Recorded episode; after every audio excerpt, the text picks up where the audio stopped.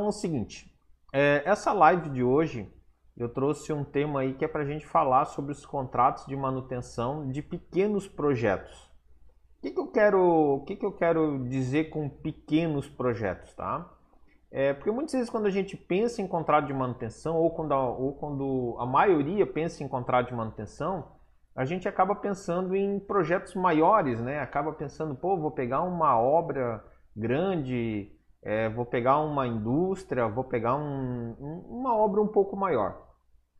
Porém, a gente consegue partir com um contrato de manutenção desde uma pequena empresa, desde um pequeno negócio, desde uma residência. A gente consegue partir de qualquer tipo de serviço, né? Não precisa necessariamente nem eu vender o equipamento e nem necessariamente ser uma obra grande. Inclusive, essas esses questionamentos que eu trouxe hoje aqui, que eu trouxe três questionamentos, foram alguns até que sobraram da aula passada, né? Na aula passada a gente já estava ali batendo, já estava batendo duas horas, a gente bateu duas horas de live.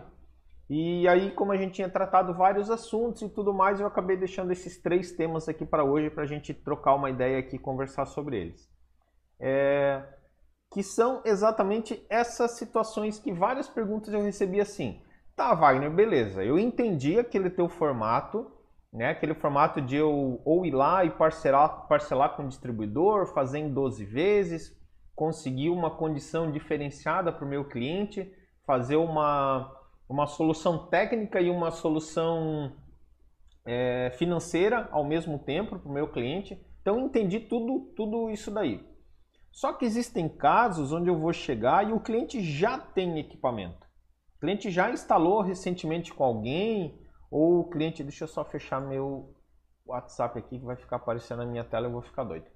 É, o cliente já fechou com alguém né, recentemente, ou já tem um equipamento instalado há X tempo, né, já está aí com, com o equipamento instalado há, sei lá, um ano, já saiu da garantia, ou não saiu da garantia. É, como que eu faço esse tipo de situação? Né? Porque daí a gente não consegue colocar naquele formato que eu mostrei na, na semana do contrato de manutenção e também não consegue colocar é, num, num, formato de divisão de valores e tudo mais. Então a gente precisa ter algumas, algumas outras estratégias. Então a ideia hoje é a gente trabalhar uh, em cima desse, desse tipo de cliente, desse tipo de situação. E eu digo para vocês que eu todo dia, e literalmente, desde a semana do contrato de manutenção, todo dia eu recebo uma pergunta, pelo menos, de alguém falando sobre isso daí.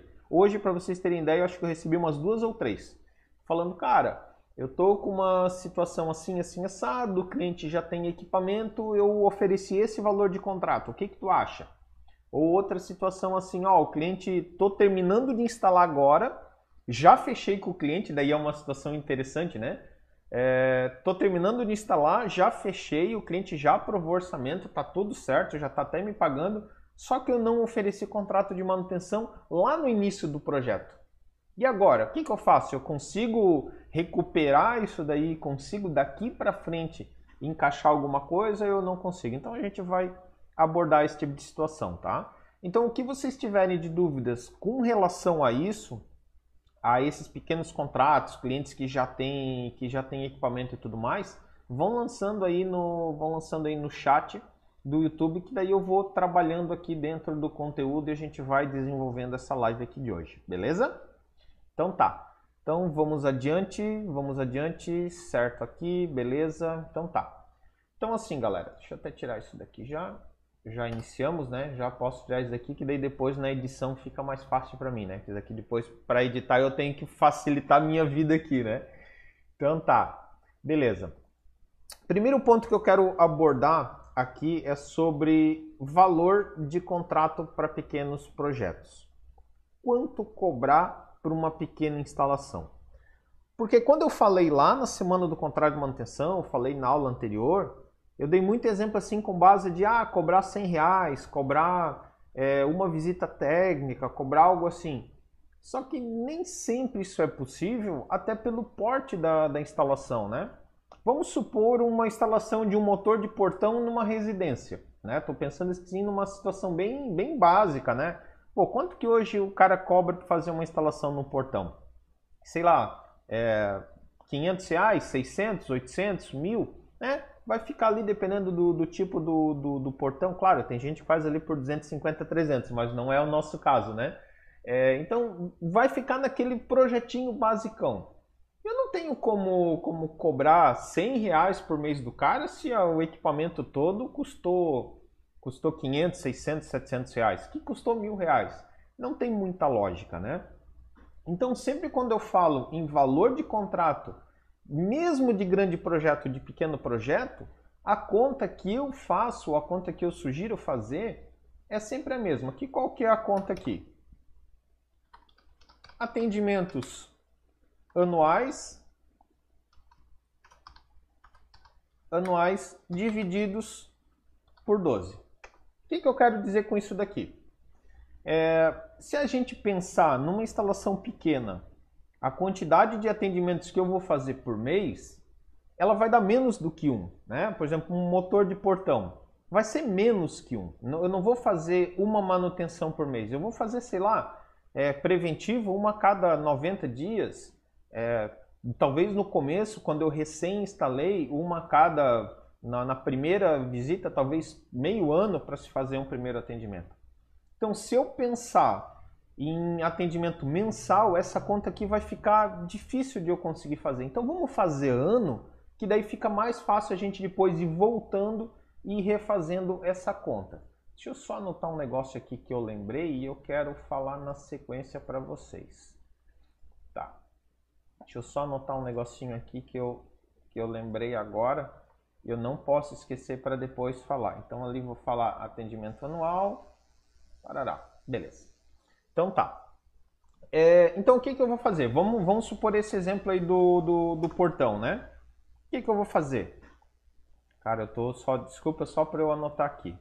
Garantia mais é, atendimentos. Só para eu não esquecer, galera, eu não tinha anotado isso daqui, é importante eu falar. Beleza, voltei. É, então, se a gente for pensar o seguinte aqui, Vamos supor que a gente vai fazer quatro atendimentos no ano, entre, entre atendimentos preventivos e atendimentos corretivos. Tá? Se eu for fazer quatro atendimentos, atendimentos por ano, eu vou pegar o valor do meu atendimento, vamos supor que o valor do atendimento seja 100 reais. Volto a falar, é, é, apenas um valor de exemplo, né? Tem gente que cobra mais e tem gente que cobra menos. Só para arredondar aqui e para ficar fácil até para minha cabeça para fazer as contas, né? Então, se eu cobro 100 reais o atendimento, obviamente eu vou ter meus 400 reais num ano. O que, que eu vou cobrar do cliente numa situação dessa? Eu vou cobrar os 400 dividido por 12. Então, esses 400 dividido por 12, deixa eu pegar minha calculadora aqui que eu sou não sou tão rápido assim, 400 dividido por 12 vai dar 33,333333333. Então isso daqui vai dar 33,33 mensais. Beleza? Então a gente chegou a um, a um valor onde eu estou considerando o atendimento de um ano inteiro. O quanto que eu precisaria cobrar por mês para cobrir os quatro atendimentos por ano. Tá, Wagner, de onde que veio esses quatro atendimentos por ano? Isso daí vai ser muito o dia a dia de vocês, tá? Isso daí vai ser muito o feeling, né? o, o sentimento de vocês e também a qualidade do equipamento que está lá instalado. Deixa eu até, deixa eu até duplicar isso daqui e escrever aqui embaixo. Então, esses quatro atendimentos, eles também vão, vão estar atrelados à qualidade do equipamento. Por quê? Quando você pega uma instalação nova, tu está começando do zero. Foi você que foi lá e instalou, né? Aqui nós estamos falando de situações onde muitas vezes o cliente já tem e tudo mais. Quando você está fazendo uma instalação do zero, você sabe a qualidade do equipamento, é você que está instalando, você tem período de garantia, é, garantia do fabricante, a sua garantia, então tem tudo isso daí.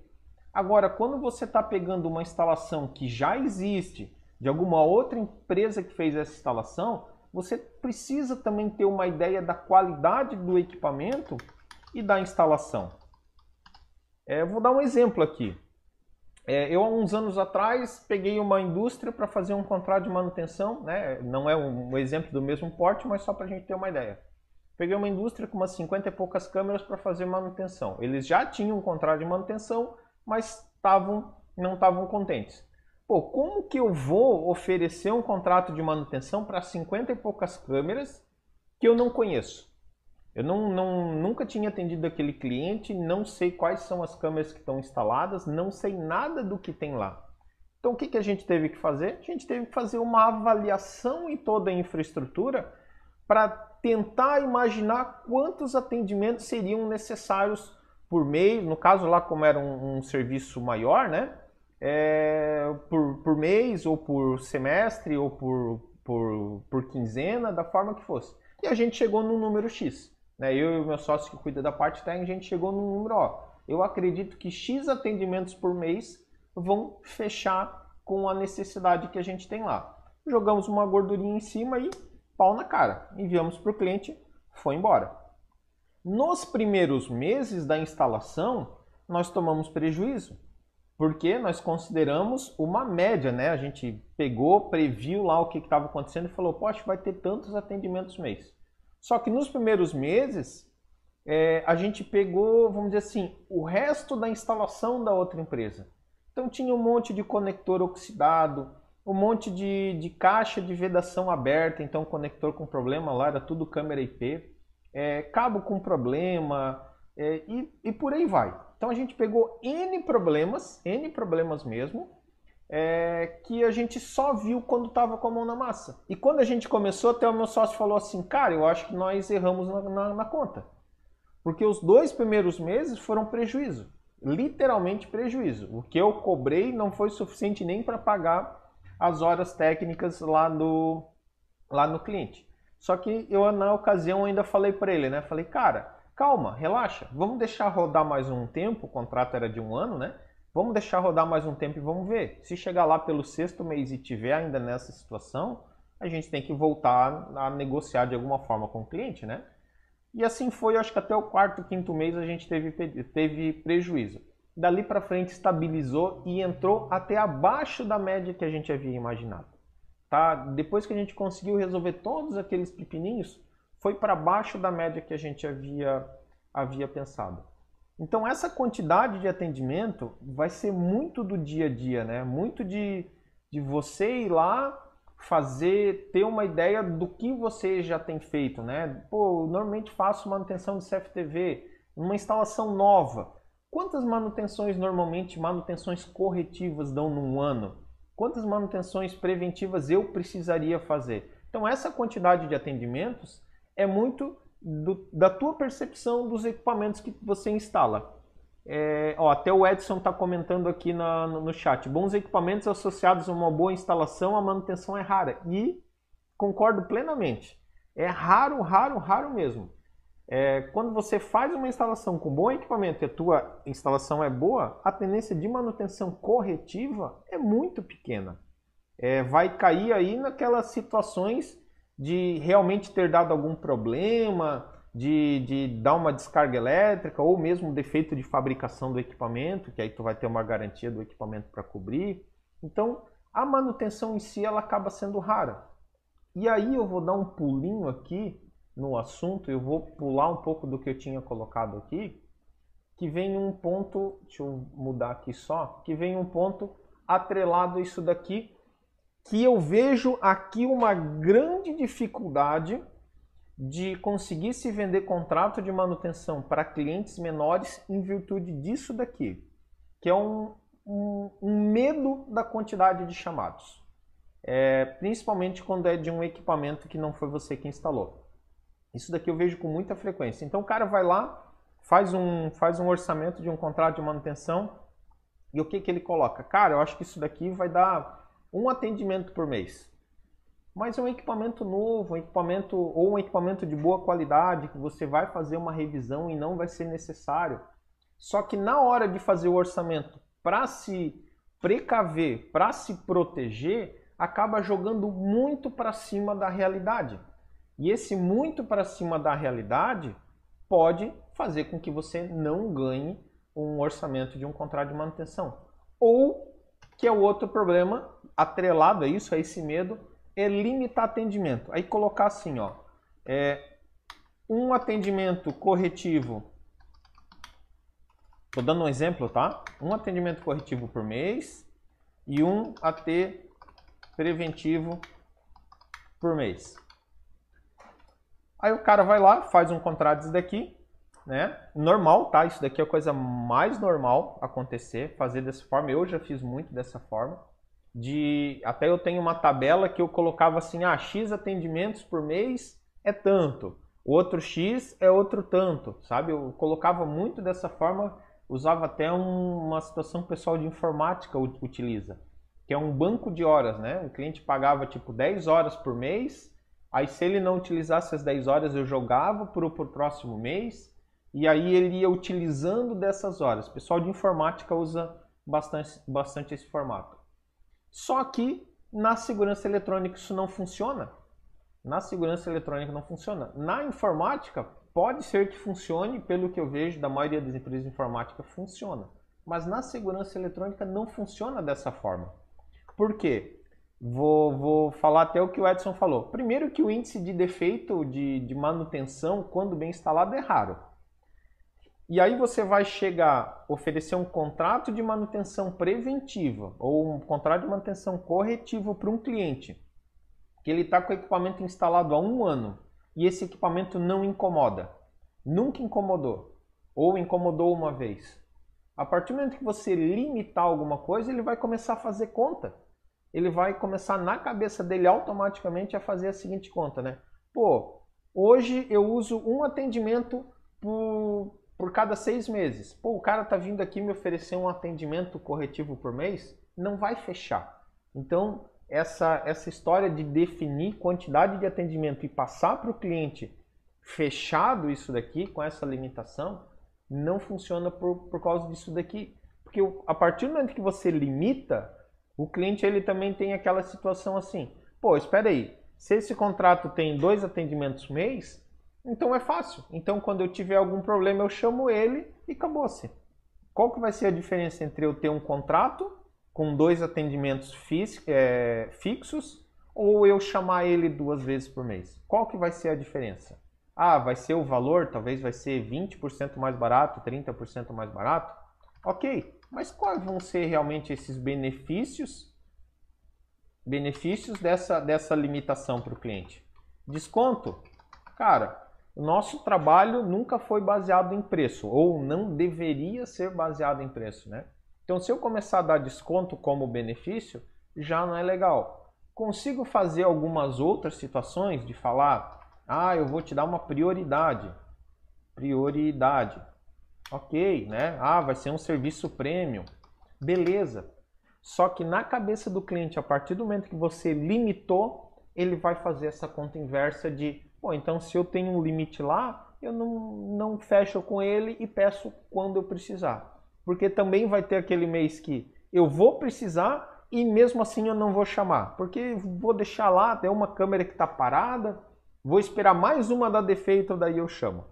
Então uma coisa que eu não gosto, e isso daqui eu senti na prática, tá? Quando eu falo assim, cara, não é legal fazer, é porque eu fiz muito disso daqui e perdi muito orçamento. Perdi muito orçamento de contrato de manutenção, perdi muito cliente ou deixei de ganhar muito cliente por causa disso daqui.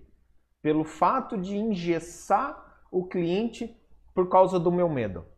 É, nós como empreendedores, tem horas que a gente tem que dar, até recentemente um mentorado, eu estava conversando com ele, ele não está aí, é, ele falou assim, cara, empreendedor ele tem que dar um passo e esperar que o chão entre embaixo do pé. E tem horas que a gente tem que fazer isso daqui mesmo. A gente tem que chegar e lá e, e contar com a nossa experiência também. É, contar com, com, o nosso passado entender a nossa experiência de falar, cara, um equipamento desse daqui não vai dar uma manutenção por mês, vai dar uma manutenção a cada dois, três meses. Então a gente pode calcular de uma forma melhor isso daqui sem precisar definir isso daqui para o cliente. Para nós, na hora de fazer o, o, preço, né, na hora de definir, ah, vamos fazer a definição. Ok, a gente vai fazer a conta, mas a gente não vai limitar com o cliente.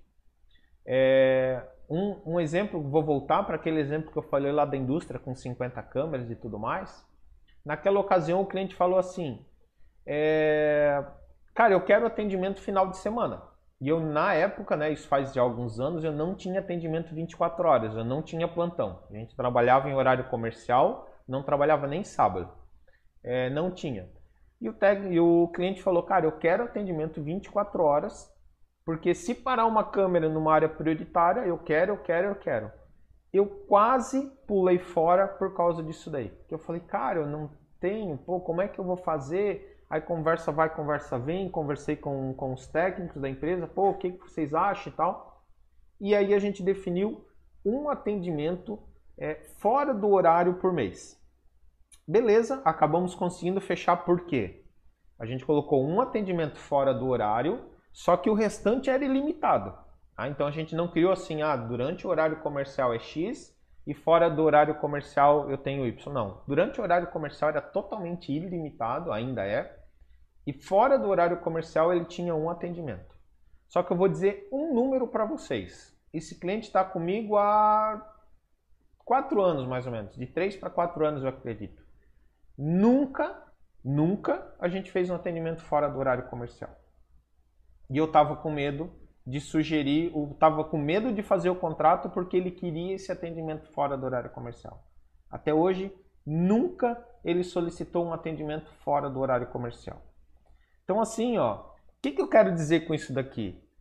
Era o, era o meu medo do que poderia acontecer lá no cliente que estava me travando. Talvez se eu não tivesse esse medo lá na ocasião, eu teria fechado o contrato com muito mais facilidade, talvez eu poderia ter avançado antes nesse projeto, mas não, fiquei com esse com esse cagaço, com esse medo de como vou fazer, de quando vou fazer e tudo mais. Deixa eu só voltar aqui para o chat, que tem umas perguntas interessantes aqui que eu gostaria de falar, até porque o tema que é esse daqui, né? É, Wesley perguntou, é, aqui, Wesley perguntou, uma instalação terceiro, vale a pena fazer um pente fino logo no primeiro mês com troca conectores, atenção a emendas, etc? Vou juntar com o Rafaim. É viável cobrar essa avaliação prévia? Vou juntar com o Alexandre. Mas como criar uma proposta viável? Vamos juntar tudo aqui. Na verdade, o, Alexandre vai ficar um pouco de fora dessa resposta, mas a gente já encaixa na, na, na sequência. É, avaliação inicial. Vai depender do cliente. Vai depender muito do cliente. Muito, muito mesmo. Essa indústria, tá? Vou voltar para esse exemplo que eu acho que ele encaixa bem nisso daqui. É, como era um, um serviço muito grande, essa indústria a gente cobrou uma avaliação técnica inicial. A gente cobrou. Então a gente definiu um valor X na época a gente cobrou acho que uns mil, mil e poucos reais, se eu não me engano, para fazer essa avaliação inicial. Eu falei, cara, eu vou ter que fazer essa avaliação inicial para depois a gente fechar o contrato. Porque eu preciso que os teus equipamentos estejam de acordo com a necessidade para que daqui para frente funcionem. Porém, eu já tive outros clientes onde eu não tive a condição de fazer isso daí. Ou eu aceitava do jeito que estava lá, ou eu não pegava. Então vai depender muito do, do projeto, vai depender muito do cliente, vai depender muito de como que você vai andar com, com essa solução daqui para frente, né? O ideal seria que você fizesse uma avaliação, é, entendesse esse seu tempo que tá, tá lá para fazer a avaliação como um investimento de marketing em cima do cliente, é, seria o ideal você cobrar. E também seria o ideal você cobrar uma adequação da, da instalação dele para daí, a partir dali, você começar e considerar que a instalação está dentro do teu padrão. Mas nem sempre vai ser viável. Né? Então, tudo que é o ideal nem sempre vai ser o viável lá para o cliente. Esse, essa indústria. A gente foi lá, a gente cobrou a avaliação e fez um orçamento para ele, onde esse orçamento falava tudo que ele tinha que resolver. Inclusive, para vocês terem ideia, assim, das 50 câmeras instaladas, se eu não me engano, 17 ou 19, o cabo de rede não estava nem certificado, nem passava na certificação. E aí ele tinha queda de câmera e tudo mais. E a gente apresentou isso para ele. Então a gente apresentou toda essa avaliação. Algumas coisas a gente já resolveu. Pô, eu estava lá em cima na câmera, né? O meu técnico estava lá em cima na câmera. Por que já não trocar o conector e já botar para funcionar? Porque o meu contrato já estava fechado, né? Por que não já trocar o conector e já botar para funcionar, porque é algo que vai, me, vai deixar de me incomodar lá na frente. Ah, o cliente não paga por isso. Ok, analisa se não vale a pena você cobrar um pouco a mais no teu contrato de manutenção, e um pouco a mais pode ser um pouco mesmo, talvez, sei lá, dependendo do, do tamanho, 10 reais seja suficiente, talvez 100, é, e você já colocar esses custos no teu trabalho também, lá na frente, pô, eu vou ter um risco um pouco maior. Eu posso juntar isso daqui e ir trocando, já considerar que eu vou trocar todos os conectores que podem estar dando mau contato, eu já vou trocar todos vou avaliar todas as caixas para ver se não está entrando água. Então é muito de cliente para cliente, né? Como que eu consigo fazer é, essa avaliação, se eu consigo cobrar, se eu não consigo cobrar. É muito de cliente para cliente. Outra situação que, que, eu, que eu também já fiz e que é viável, vai depender do perfil do cliente, é definir um valor inicial, é, ele pagar esse valor só que se ele fechar comigo o contrato posteriormente, eu dar isso daqui de desconto lá na frente do contrato. Então, assim, o, o resumo do Opera o que é? Não tem forma certa e não tem forma errada de fazer. O que tem é a forma que se adapte à tua realidade com a realidade do cliente. Né? Tem que ser uma solução que seja boa para você e tem que ser boa para o cliente tem que ser financeiramente viável para você e tem que ser financeira viável para o cliente. Então, todas essas, essas é, diferenças de cobro, não cobro, cobro, cobro essa avaliação, não cobro, é, assumo o risco do jeito que está lá ou não assumo, isso daí tudo vai depender do perfil do cliente, vai depender do tamanho do projeto, vai depender muito da necessidade do cliente lá na ponta, né? Porque talvez se eu chegar para um e falar assim, ah, eu vou cobrar uma avaliação, automaticamente ele já vai falar que não vai fazer. Mas se eu talvez não cobrar essa avaliação, fazer essa avaliação e jogar esse valor dessas horas que eu usei para avaliação, jogar no meu orçamento do, do, do contrato, beleza, tá tudo resolvido. O importante é que essas horas sejam pagas de alguma forma. E aí tem um outro ponto também que eu gosto de destacar quando a gente fala isso em avaliação de cliente, em levantamento, em, em elaborar projeto, que é muito importante. É, o ideal seria que toda empresa tivesse um, pelo menos uma verba mensal para se gastar com marketing, né? Seja para fazer uma propaganda, seja para colocar um anúncio na internet, seja para mandar fazer folder, mandar fazer cartão, o que, que, o que for, né? É o ideal que toda empresa tenha uma verba de marketing. Então considere também essa tua avaliação, esse teu tempo lá no cliente, como um, um trabalho de marketing, como um investimento teu em marketing. Em vez de você estar tá gastando para fazer uma propaganda para um cliente que talvez você não sabe nem se ele vai chegar até você, por que não usar o seu tempo como investimento para dar atenção para aquele cliente que já está ali na tua frente? É, é, investir, sei lá, duas, três horas a mais e investir naquele teu cliente. Quanto é que vale a tua hora para tu investir lá e conseguir entender mais ou menos o que é a instalação dele? Vamos para uma, uma instalação menor, né? Eu estou falando de indústria, talvez 50 câmeras, talvez acabe ficando muito gigante pro, pro, pro que eu propus na live de hoje, né? Que seriam pequenos projetos.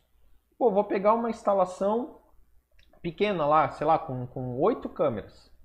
Pô, você pode investir um certo tempo em cima daquilo dali. Investe lá uma hora, duas, para pegar lá o equipamento, para testar, para ver se não tem mau contato nos conectores, para ver se a fonte de alimentação está adequada para aquela câmera, para ver se, a, se os cabos que foram utilizados foram cabos é, legais, né? se são cabos bons. Vai lá, abre o DVR, verifica se, se o DVR tem um HD é, de CFTV, né, um surveillance ou se é um HD de, de computador. Verifica todos esses detalhes. Porque a gente, como, como profissional, a gente sabe o que dá problema e o que não dá problema, né? Pô, aquele conectorzinho de borne lá que dá um monte de problema. Pô, tu encontrou ele lá, tu sabe que é uma coisa que você vai ter que trocar. É, mas volto a falar, instalação bem feita com equipamento bom, não dá problema. Então você chega lá na, na casa do cliente, chega lá no, no, no local do cliente e vê que tem um equipamento bom instalado, talvez é só adequar a instalação à necessidade e dali para frente vai ser só alegria.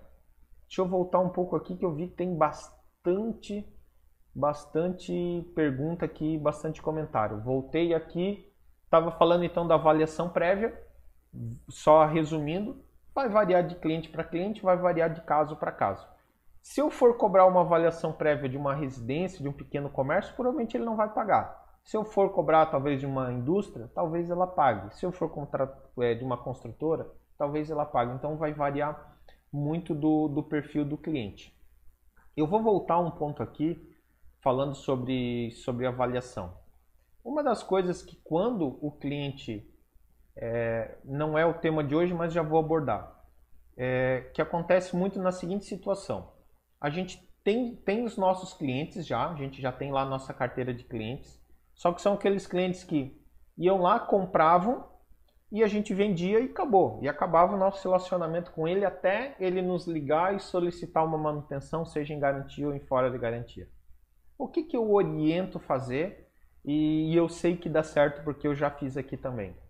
Entre em contato com esse teu cliente e sugere para ele uma avaliação, uma avaliação gratuita. Até o Wesley tá, tá indo na live, acho que ele ainda tá. É, o Wesley é um dos meus mentorados e a gente estava essa semana exatamente conversando sobre isso daí.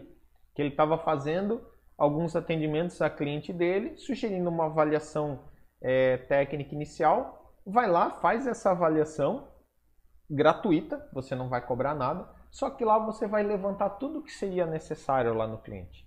Pô, chegou lá, pô, a bateria dele já está com mais de dois anos. Você vai orientar ele a trocar? Isso daí você vai cobrar. Ó, agora tem um sensor novo que funciona nessa situação aqui, ó. Tu tem um cachorro, tem um sensor PET, agora que não dá problema com isso daqui.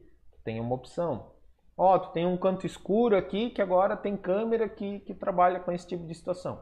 Então você usa essa sua avaliação inicial para poder propor outras coisas para o cliente. Isso daí não deixa de ser um investimento em marketing, né? E é uma forma de você fazer uma avaliação gratuita para o cliente também.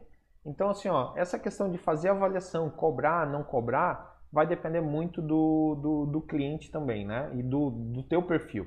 Porque eu, eu falo isso porque eu já escutei muita gente quando eu dei essa sugestão de vai lá, cara, faz uma avaliação gratuita para o teu cliente. Ele falar, pô, mas eu já não estou ganhando nada e eu vou sair daqui para trabalhar de graça, aí é ter uma visão limitada e ter uma visão pequena, né? Não entender que é esse o passo que vai ser dado para você mostrar para o cliente o que, que ele precisa, né? É, exemplo bem claro disso, né? Tu chega lá em. Tu chega no, no posto de gasolina, não precisamos nem muito longe, chega no posto de gasolina. Primeira coisa que o frentista fala Quer dar uma olhadinha em água e óleo?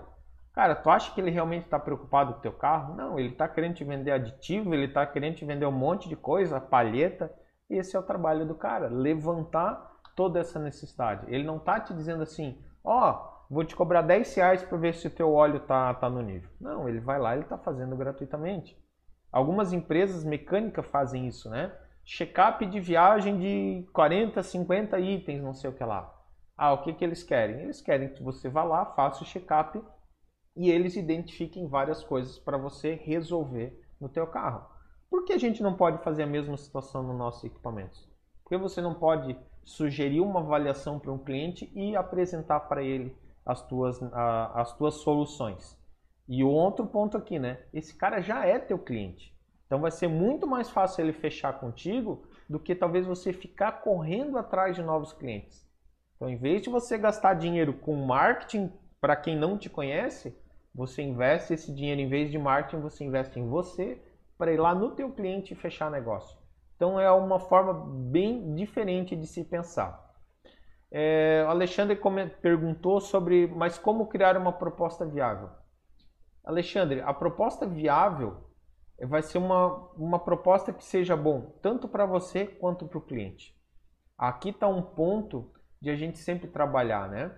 A solução que eu estou dando para o cliente, ela é viável para quem? Só para mim? Financeiramente só para mim? Ou ela também é viável para o cliente? Ela também vai resolver um problema desse cliente?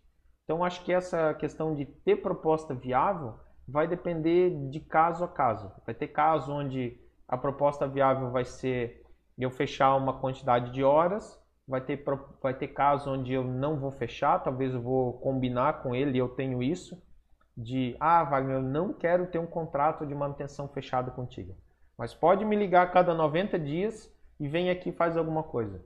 Por quê? Porque na cabeça dele ele não quer ter um contrato assinado, sabe? Então é, vai depender muito do cliente para cliente tu ter esse tipo de situação, né?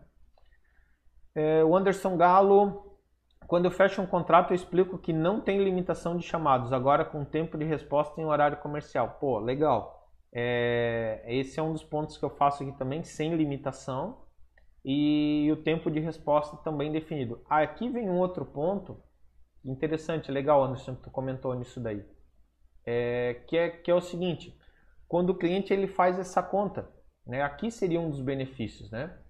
Então, ah, pô, por que, que eu vou fechar um contrato de manutenção e eu não vou te chamar cada vez? É, quando eu tiver um problema, eu te chamo. É, esse tempo de atendimento, ele entra como benefício aqui. É uma técnica que eu uso aqui com os clientes. Ah, por que, que eu vou fechar contigo? Não, tu vai fechar comigo porque quem tem é um dos benefícios, né? Quem tem contrato, o atendimento é em X horas. Duas horas, quatro horas, oito horas, vai depender do, do, do nível né, de criticidade lá do cliente. Mas ele tem uma prioridade. E se você não tiver esse contrato, você vai entrar no final da fila. Se eu tiver 10, 10 ordens de serviço aberta, você vai ser a décima primeira. Então talvez eu leve dois dias para te atender. Talvez eu leve três. Se você tiver contrato, eu vou te atender em X tempo. Eu tenho clientes aqui onde o SLA, né, que o SLA é o tempo de atendimento, é de duas horas, mesmo fora do horário comercial. Só que, obviamente, o valor que ele paga é maior do que um cliente que quer o atendimento em 24 horas. Então, esse tempo de atendimento a gente também tem que botar e também tem que pesar na hora de fazer um contrato. O SLA faz toda a diferença. Para aprender essa questão de, de SLA, né, que é o tempo de atendimento. Empresas de, de internet fazem muito isso. Ah, tu tem, um, tu tem um pacote X, atendimento em 24 horas. Agora o pacote Y, atendimento em 2 horas. Vou dar um exemplo meu aqui.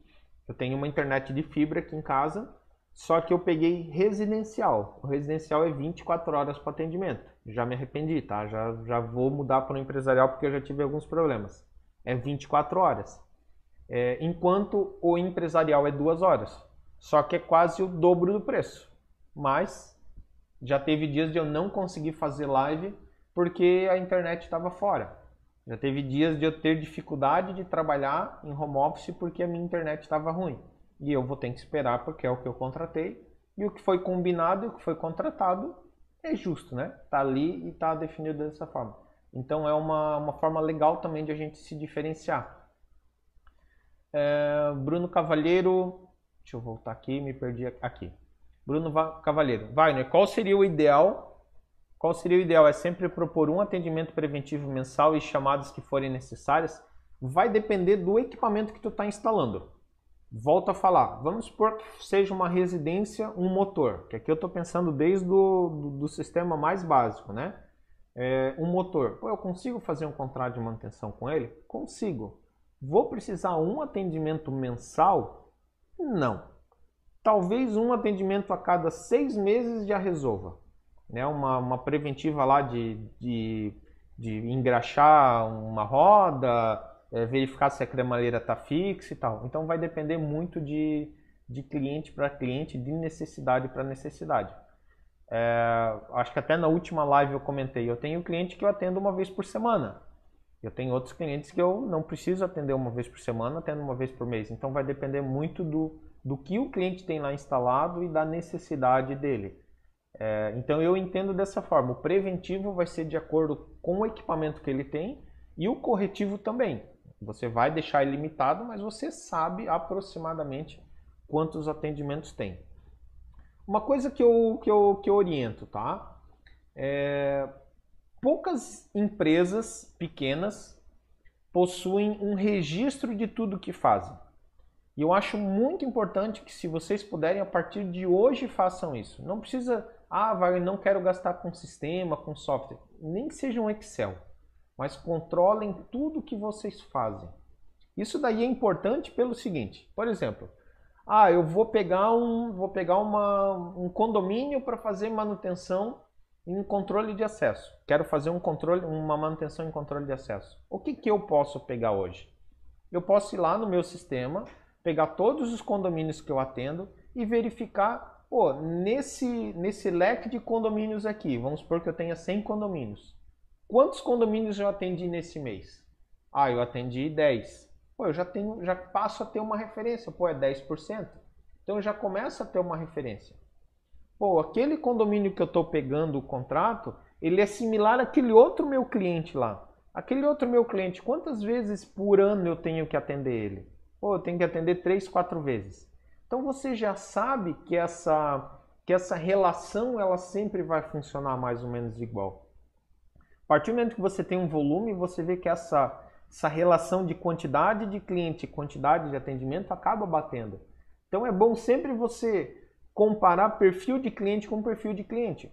Ah, eu vou atender um posto de gasolina. Pô, se eu já tenho um outro posto de gasolina, eu posso tomar aquele outro como base. Se os equipamentos são similares, se a instalação está similar e a dinâmica do cliente é mais ou menos similar, então eu consigo também tomar isso daí como referência para definir aproximadamente quantos atendimentos eu vou precisar fazer, fazer num, num mês, né? Ou num mês, ou num ano, ou, ou semestre, o que seja, né? é, o Bruno tinha continuado aqui. Até porque se o cliente pagar um mês e for um mês que não tem nenhum chamado, acredito que fica difícil de fidelizar esse contrato a longo prazo. Vai depender, Bruno, do teu acordo com o cliente. Vai depender da, dele entender a necessidade tanto da preventiva quanto da corretiva. É, isso daí fica bem claro assim, ó. Existem situações onde você não precisa fazer uma manutenção corretiva por mês, né? Você pode fazer a cada seis meses ou a cada um ano. Então, se isso está claro na cabeça do cliente, é tranquilo. O que eu gosto de fazer é, em clientes de médio e grande porte, mas dá de fazer para o cliente residencial também, é criar um calendário de preventiva.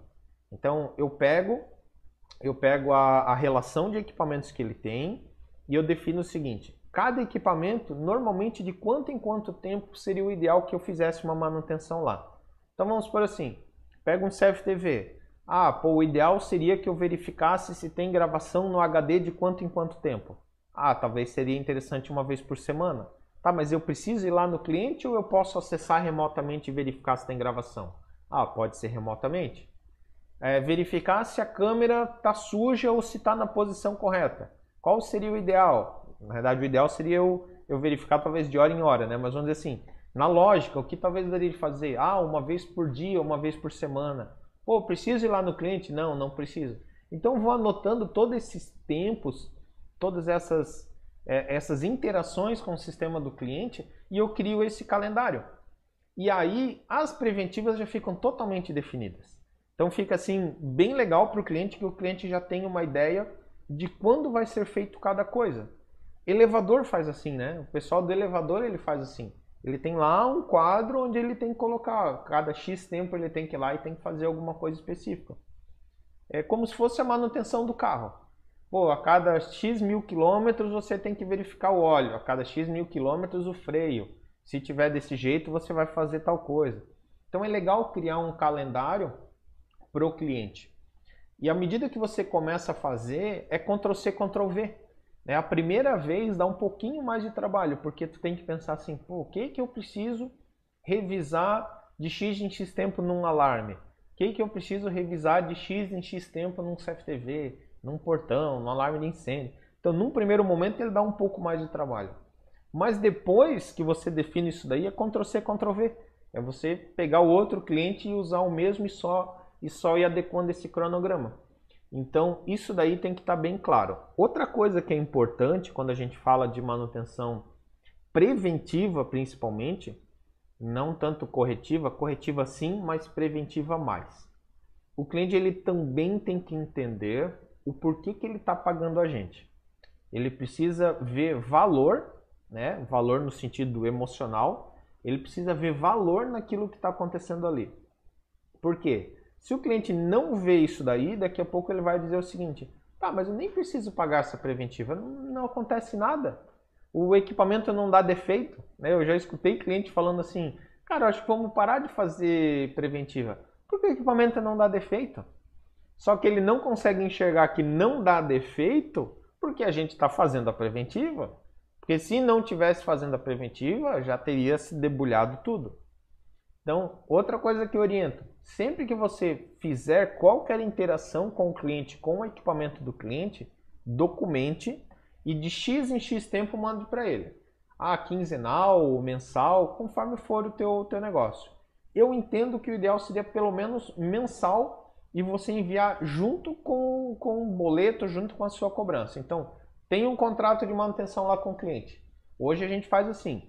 Quando eu vou enviar o fechamento para ele, eu envio um relatório de tudo que eu fiz. Ó, foi visto isso, isso, isso, isso e aquilo. E principalmente salientando o que foi resolvido e deixando claro quais seriam os problemas que teriam acontecido naquela situação. Porque muitas vezes assim, ah, eu fui lá e troquei um conector de uma câmera. E tu coloca lá no, no, no relatório, ah, troca de conector da câmera tal. Para o cliente não vai fazer talvez muita diferença, ele não vai conseguir entender. Agora você colocar lá, pô, troca do conector da câmera tal, pois estava oxidado, é, podendo, podendo ficar a câmera tal sem sinal, sendo essa um, um local de, de grande passagem de, de pessoas, por exemplo, né? Então você diz o porquê que você trocou aquele conector, o que, que poderia ter acontecido. Ah, verificação, teste de, de gravação do HD. Pô, por quê? Porque, pô, existem situações onde o cliente faz um chamado para recuperar uma imagem, você chega lá e o HD está sem gravação. Então, sempre que fizer alguma interação com o cliente, sempre manda para ele já o relatório do que está fazendo. É, se habituar com isso daí. Principalmente assim, ó, vai mandar conta, manda o relatório junto para o cliente entender o que está sendo feito, para que ele entenda a, a tua necessidade. Falar de longo período, né? aproveitar aqui. Alarme de incêndio. Alarme de incêndio, eu preciso fazer manutenção a cada três meses. Né? Por norma, a cada três meses. Então, não preciso estar todo mês lá. Eu preciso fazer a cada três meses. Só que eu tenho esse calendário já definido lá com o cliente. Ó, oh, vou te atender agora em janeiro, depois vou te atender em abril. Então, isso está bem claro lá com o cliente de como que vai funcionar essa, essa interação. Teve algum outro problema no meio do caminho? Aí eu simplesmente venho e atendo dentro do que a gente havia combinado. É... Beleza. Anderson Galo, agora eu tenho a obrigação de pelo menos uma vez ir no cliente. Mas é legal, sabe? Essa questão de, de ter que no cliente é legal também, para o cliente ver que tu está trabalhando e ver que tu está tendo o contato lá com ele. Isso é importante, tá? É, isso foi uma das coisas que eu vi, inclusive, empresa de monitoramento fazendo, né? É, há uns anos atrás, a empresa de monitoramento falava assim: quanto menos o cliente me vê, melhor. Se o cliente não, não vê que eu existo, é melhor. Se o alarme do cliente não disparar, é melhor. É melhor para quem? Porque aí na hora que o cliente, que chega um, um Covid, chega um negócio desse, que o cliente tem que cortar, o que, que ele vai cortar? Ele vai cortar quem ele não vê Pô, alarme. Pô, nunca vi. Será que esses caras estão monitorando mesmo ou não estão? Ah, não sei. Tchuf, cortou. Pô, será que os caras estão atendendo do jeito que tem que atender? Não. Então, pff, cortei.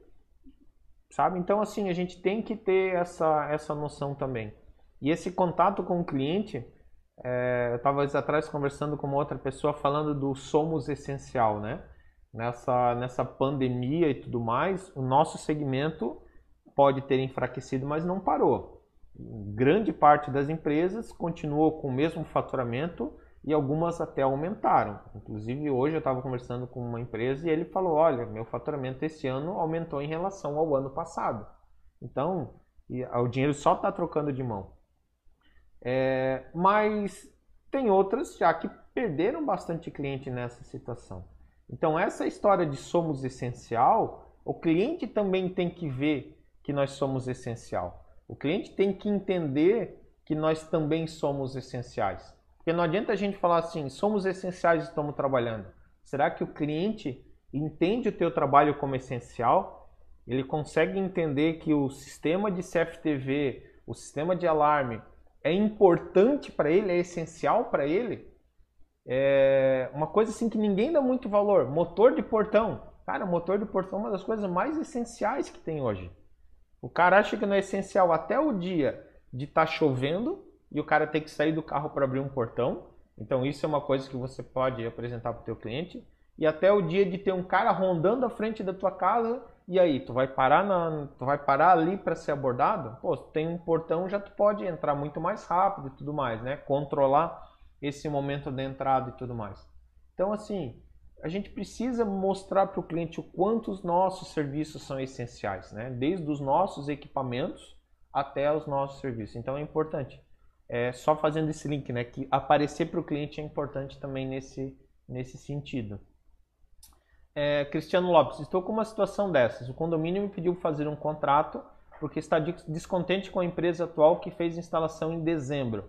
Mas para eu pegar essa manutenção tenho que refazer todo o cabeamento mas acho que ele não vai querer pagar porque gastou recentemente com esse serviço. Aí vem duas situações, né? É, tá, ele ele tá descontente. Se ele está descontente, ele primeiro que ele já comprou errado. Só que obviamente a gente não consegue falar isso para ele, né? Pô, dane-se que tu comprou errado, o problema é teu, o problema não é meu. O que eu faria nessa situação, tá, Cristiano? Eu pegaria, levantaria esse custo e colocaria no meu contrato a longo prazo. Então eu pegaria, faria tipo, ó, em vez de eu fazer contrato contigo para um ano, eu vou fazer para dois anos. Pega esse custo, aí eu também não sei qual que é o tamanho desse teu custo, tá? Mas eu faria dessa forma. É, ou analisaria, começaria analisando dessa forma. Pegaria esse valor e jogaria no teu contrato para tu cobrar sem ele precisar investir agora. Porque vai ter dois problemas, tá? É, primeiro, ele, ele não quer gastar. É uma situação.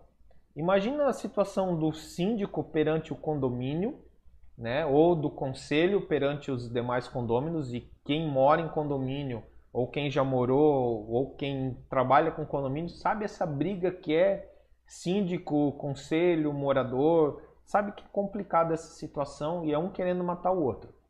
Então assim, tu imagina o síndico chegando para o conselho e falando o seguinte: compramos da empresa errada. Agora vamos ter que pagar de novo. Cara, esse cara está colocando o pescoço dele a prêmio. É, ou outra situação, né?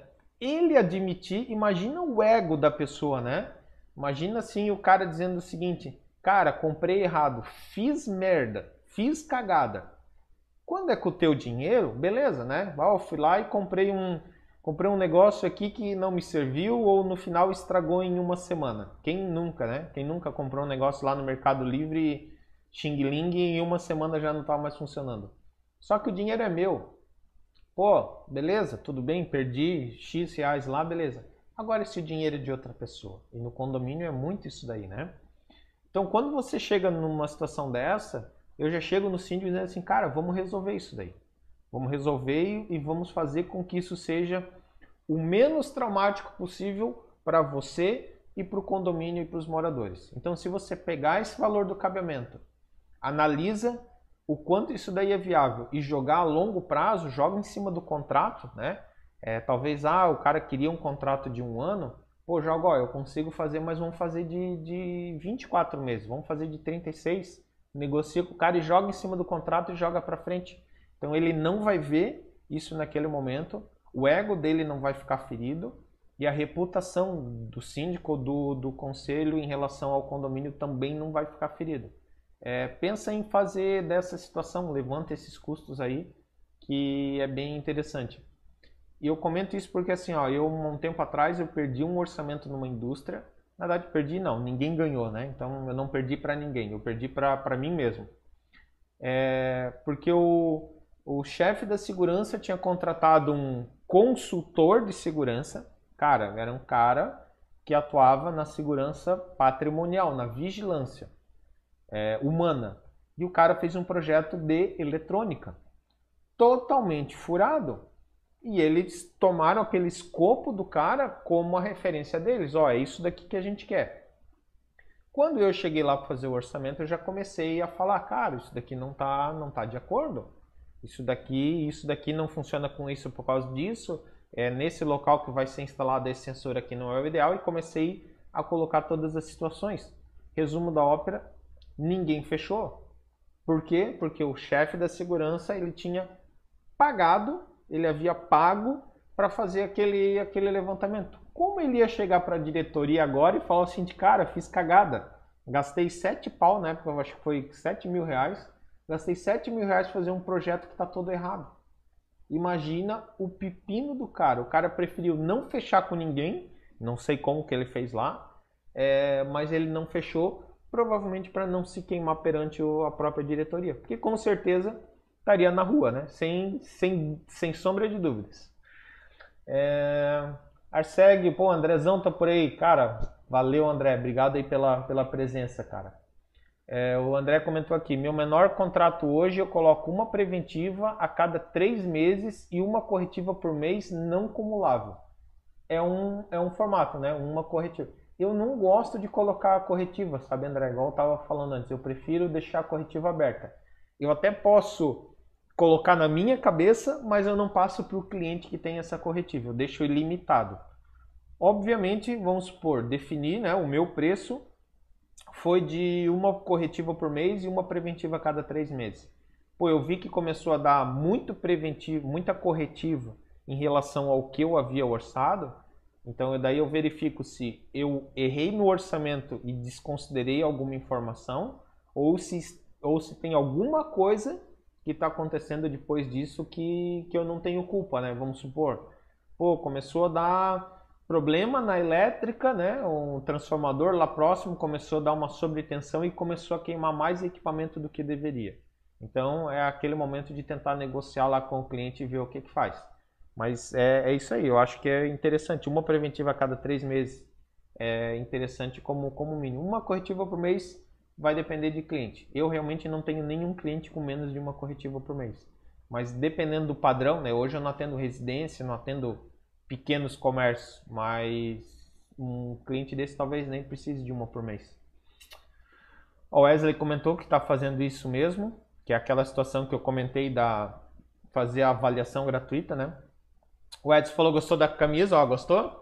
Ó, nossa hashtag, ó, vocês podem começar a usar essa hashtag, ó, Viver SE, que é Viver de Segurança Eletrônica.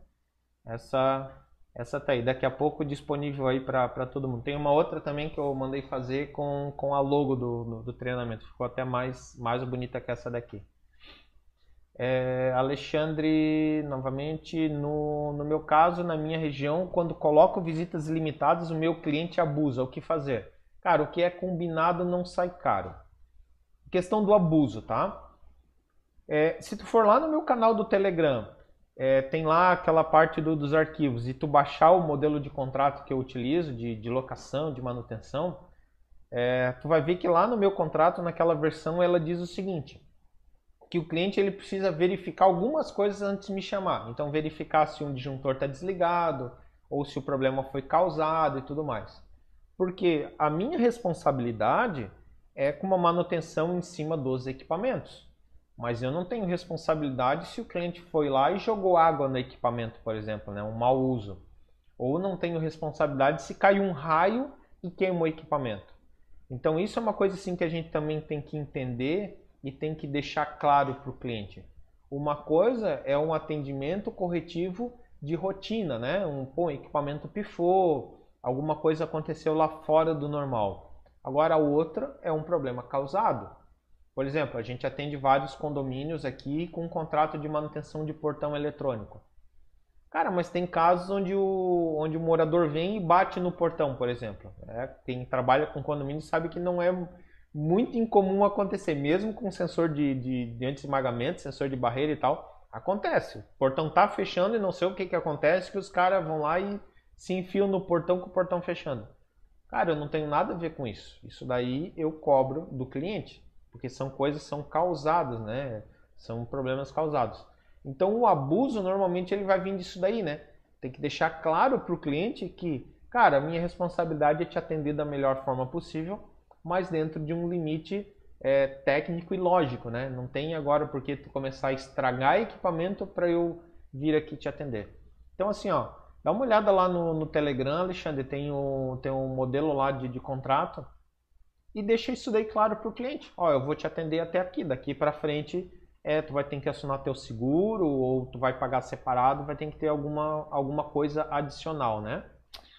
É, beleza. Galera, vou aproveitar agora aqui, a gente já está com uma hora e pouco aqui de live. Nós estamos com 32 espectadores nesse momento e 7 likes só. Dá um, dá um likezinho aí para ajudar o, o, o, YouTube a entregar esse, essa live aí para mais gente. Dá, um, dá uns likes aí que é legal. Não é nem pelo meu ego, tá? É realmente para que o YouTube entregue esse vídeo para mais pessoas aí, mais pessoas tenham acesso a esse conteúdo. É, deixa eu voltar aqui. Parará. Márcio Luiz, boa noite. O André falando aqui, os clientes sempre falam, mas a gente não tem muitos chamados porque eu vou pagar. Não, ah, sim. Os clientes sempre falam, mas a gente não, não tem muitos chamados porque eu vou pagar contrato. Eu digo, você não tem muitos chamados exatamente por conta da preventiva que é feita. É perfeito isso, André, é perfeito. É exatamente isso, né? O cliente talvez não, não entende a situação e a gente tem que, tem que mostrar isso daí para ele. É, letras de companhia, Wagner, como fica o atendimento? Pois o cliente quer um atendimento imediato, já que está pagando o contrato. Assim, cara, é, não tem que querer, né? É, querer é diferente de, de poder. É, tudo que é combinado não sai caro. Está lá no contrato o tempo de atendimento.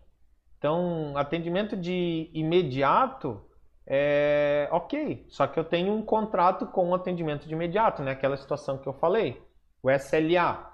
É, o cliente quer um atendimento em duas horas, ok, ele vai ter um atendimento em duas horas, mas ele vai pagar X. Ele quer um atendimento em 8 horas, ele vai pagar Y. Ele quer um atendimento em 24 horas, ele vai pagar Z. Então isso daí tem que estar tá claro. Essa disponibilidade técnica é um benefício que a gente está dando para ele e a gente está deixando de atender outros clientes, né? É, e assim, isso funciona com, com tudo quanto é tipo de, de, de, serviço pago. Então, se você for pegar uma internet, tem isso daí, você tem lá um tempo de atendimento. Se você for pegar uma telefonia, tem isso daí. É, TV por assinatura, tem isso daí todo serviço recorrente com contrato, ele sempre vai ter um SLA, ele sempre vai ter um tempo de atendimento e aí você define com o cliente qual a melhor, melhor situação. Por exemplo, eu tenho cliente aqui que eu tenho contrato de, de 8 horas úteis ou de um turno para outro. Por exemplo, o cara abriu o chamado de manhã, eu tenho que atender ele à tarde. Se ele abriu à tarde, eu atendo ele só no outro dia de manhã, que ele não tem atendimento fora do horário comercial. Então esse esse combinado é combinado seu com o cliente, né? É, é ajustar para que fique bom para os dois. Então é, é bem tranquilo fazer isso, tá? Num primeiro momento, eu comento assim para a galera que não tem muita vivência de contrato. É, num primeiro momento parece que, pô, mas o cliente não vai aceitar, não sei o que lá. Cara, é questão de você começar a fazer e começar a ter essa vivência, daqui a pouco tu vê que é muito mais fácil do que você imaginava entra no, entra no fluxo. A primeira coisa é você comprar a ideia, você entender como está funcionando, depois entra no fluxo. Então essa questão de cliente quer porque está pagando o contrato é uma questão de definir atendimento, tá? É... Bruno, já teve meses de eu rezar para dar um problema no cliente para que ele pudesse ver a necessidade do contrato de manutenção, pois o equipamento não dava problema. É, eu aqui, Bruno, acontecia a seguinte situação, a gente tinha um histórico, né, que a gente falava o seguinte, pô, nós não somos uma empresa de manutenção, até cinco anos para trás, né? Eu tinha orgulho de falar isso daí. Cara, a gente não é uma empresa de manutenção, nós somos uma empresa de instalação de segurança. Eu vou lá, instalo, eu viro as costas e nunca mais eu volto no cliente. Cara, eu tinha orgulho de falar isso. Eu tinha muito orgulho de falar isso. Ah, é bom é bom, é bom ir lá e fazer um serviço e realmente o cliente nunca mais te chamar. Mas ele nunca mais te chamou por quê? Porque ele realmente não precisou, ou porque talvez ele acabou chamando outro, ou porque ele nem sabe que o equipamento não está funcionando, né? Então, essa situação hoje a gente acaba saindo já da situação com o contrato. E aí tem um ponto também que é interessante assim, ó. Ah, o cliente fechou é, mas ele não é um serviço pequeno e ele não vai querer contrato. Deixa eu pegar uma outra situação aqui. É, parar aqui, deixa eu anotar aqui. Então o cliente fechou, mas ele não vai querer contrato, tá? Então ele só ele só vai querer chegou, ó, eu tenho essa proposta aqui com, com um contrato de locação e tudo mais. Não, mas ele não quer, eu não quero contrato. Eu quero comprar os equipamentos e acabou. Aí o que, que você vai fazer? Ah, o teu equipamento vai custar 3 mil reais lá, né? A venda dos equipamentos. Venda dos equipamentos. 3 mil. Só que você sabe que o ideal seria cada 90 dias, pelo menos, você fazer uma preventiva lá para ele. Então, vamos supor que seja 100 reais cada atendimento seu, a cada 90 dias, num ano seriam 4, né? Então, mais 400 reais. Quando você for vender para o cliente, você já vende automaticamente por 3,400. Ô Wagner, mas por que, que ele vai pagar por 3,400? Só que o que, que você vai falar para ele?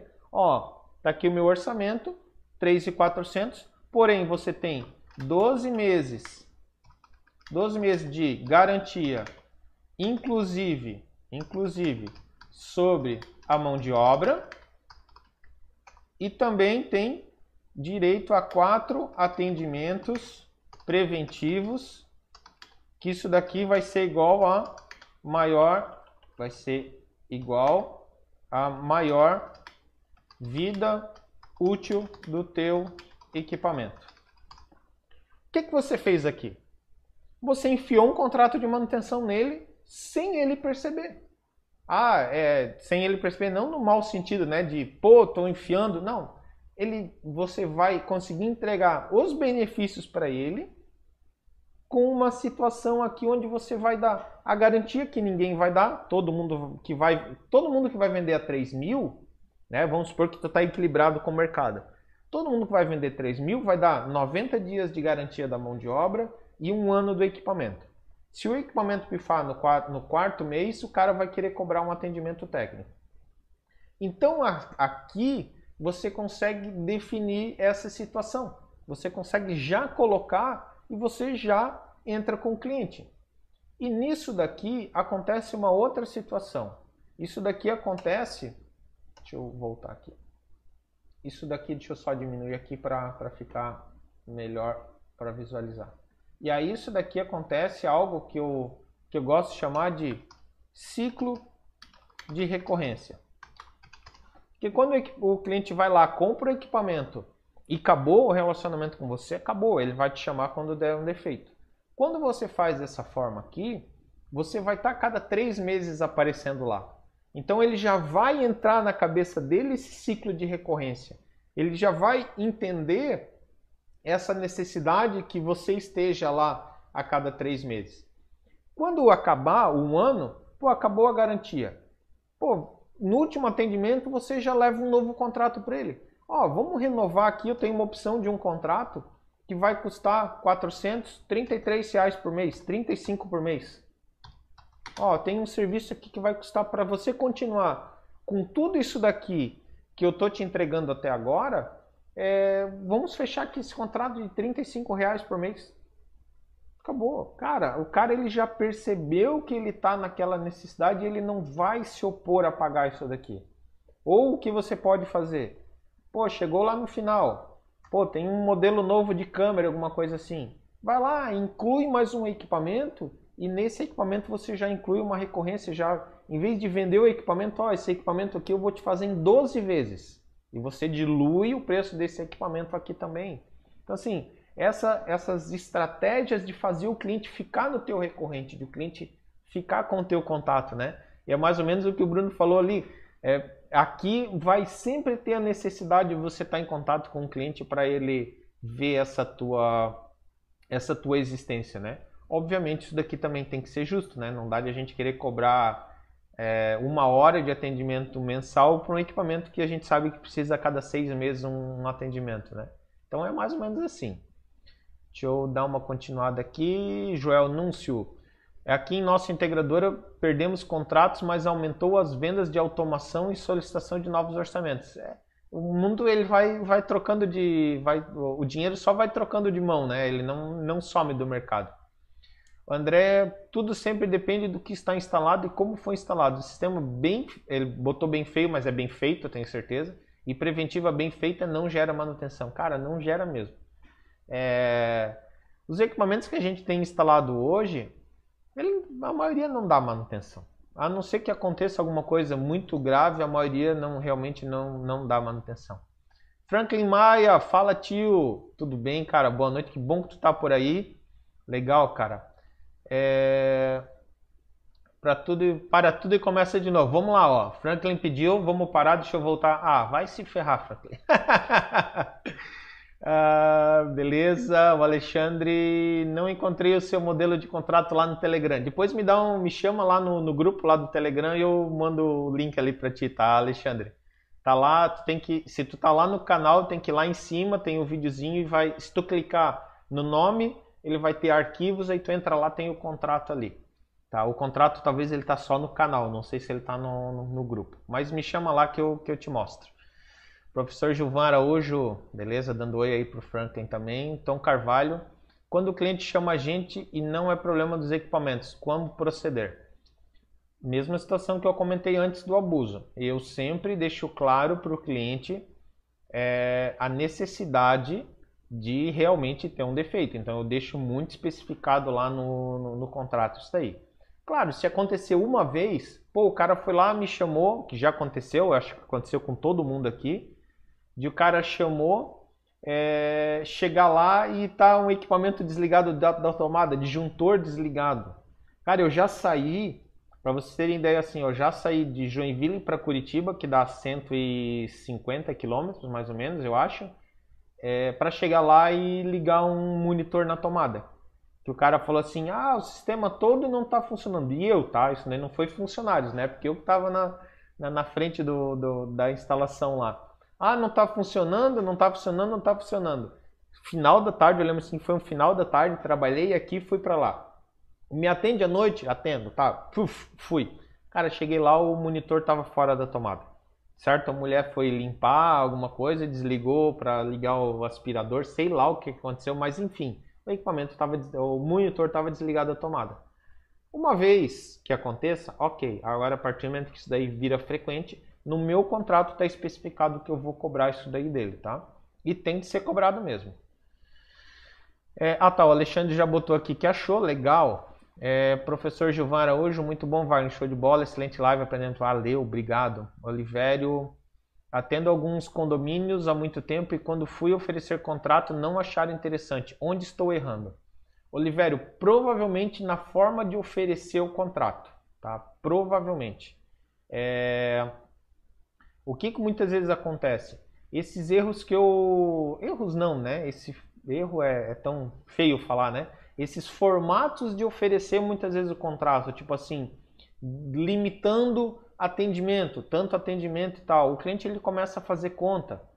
Ou o cliente está muito tempo sem ter um contrato de nunca teve contrato de manutenção. Então ele não consegue entender a necessidade. Aí a gente parte para uma situação mais dessa daqui, onde se a gente vende alguma coisa, a gente encaixa, encaixa junto.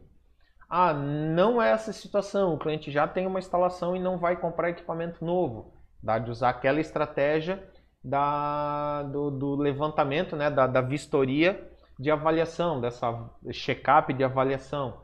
Então, normalmente é a forma com que oferece. E eu te digo isso porque assim, ó, eu por oito anos eu não consegui fechar um contrato. E cara, eu tentei. E olha que eu tentei. A partir do momento que eu mudei a forma de, de, de oferecer isso para o cliente e mudar isso daí, tudo mudou também. E aí também tem aquela situação, né? Benefício. Qual é o real benefício do cliente fechar um contrato contigo? É muito importante você ter isso na cabeça e uma outra situação. Duas coisas que eu comento muito com os meus mentorados, tá?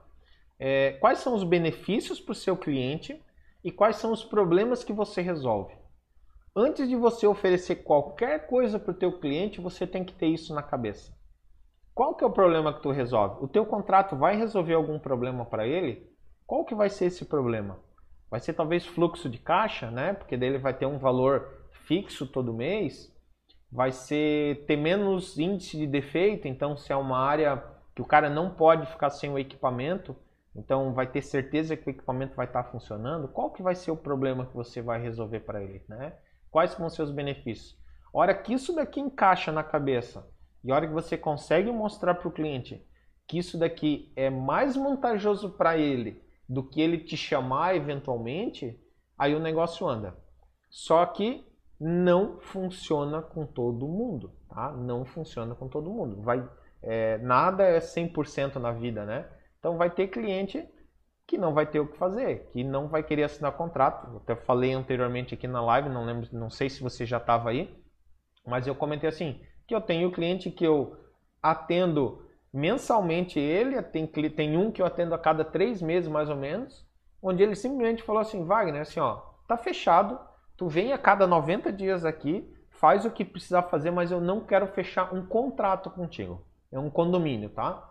Eu não quero fechar um contrato. Por quê? Porque eu não quero ter algo escrito ali que amanhã depois eu, eu saio, entra o outro síndico e o outro vai dizer que eu fiz alguma coisa errada. Então eu não quero ter isso daí. Mas tu vir aqui a cada 90 dias e dar uma geral, eu posso justificar isso como manutenção preventiva, sabe? Então vai variar muito de cliente para cliente. É, beleza. Aqui. O Djalma, boa noite, Wagner. Você disponibilizou um modelo de checklist no, no canal? Tem, não lembro se eu coloquei checklist no canal. Se eu não coloquei, me dá um toque lá que eu tenho um modelo de checklist bem legal. Até atrás eu estava revisando aqui, achei um outro até mais completo. O André botou, Wagner, se possível, olha rapidinho o zap antes de terminar a live. Deixa eu ver aqui. O André falou, tá falado, né? Deixa eu olhar aqui o que que, que, que o André quer para falar assim, é porque é importante. Não, eu falo... Ah, legal, legal, legal, legal, legal, legal. Beleza, então tá. É... O Alexandre da Citec, então Wagner, quando, aqui quando vendo e o cliente não quer um contrato atendimento para essa garantia, ele acha que entra na garantia. Deixa eu ver se eu entendi. Então Wagner, aqui quando vendo e o cliente não quer um contrato, o atendimento para essa garantia, ele acha que entra na garantia. Sim, tá Alexandre, assim. É, por lei, né? Vamos, deixa eu ver aqui. Beleza, por lei. Por lei, tu precisa dar 90 dias de garantia na mão de obra. Isso é, a, isso é o que a lei do consumidor manda, né? Eu, por padrão, eu dou um ano. Eu dou a mesma garantia do equipamento. Se o equipamento é um ano, eu dou um ano. Se o equipamento é dois anos, sobre aquele equipamento, eu dou dois anos. A mão de obra de lá e trocar o equipamento são dois anos. Então eu acabo eu acabo fazendo isso dali. É, eu até faço isso porque essa questão que tu comentou talvez tenha uma, tenha uma relação com isso daqui que eu vou falar. Antigamente, muito antigamente, eu dava os 90 dias só. Até o Israel já colocou aí que é o artigo 26 do Código de Defesa do Consumidor. Eu não lembrava qual era o artigo. Beleza, obrigado, tá, Israel? é, eu dava os 90 dias. Pô, deu um problema lá no, no, no, no quinto mês, no sexto mês. Cara, para cobrar a mão de obra desse cliente é um saco. Quem já fez isso sabe a dificuldade que é cobrar uma mão de obra lá na frente. Então, vamos pensar o seguinte aqui. Pô, tu tá colocando um equipamento top, né? Tu tá, se tu tá colocando o equipamento, tu acredita no equipamento, tu acredita na qualidade dele, né? É, é o mínimo que eu imagino, né? Pô, tu tá colocando um equipamento que a fábrica dá, dá 12 meses de, de garantia.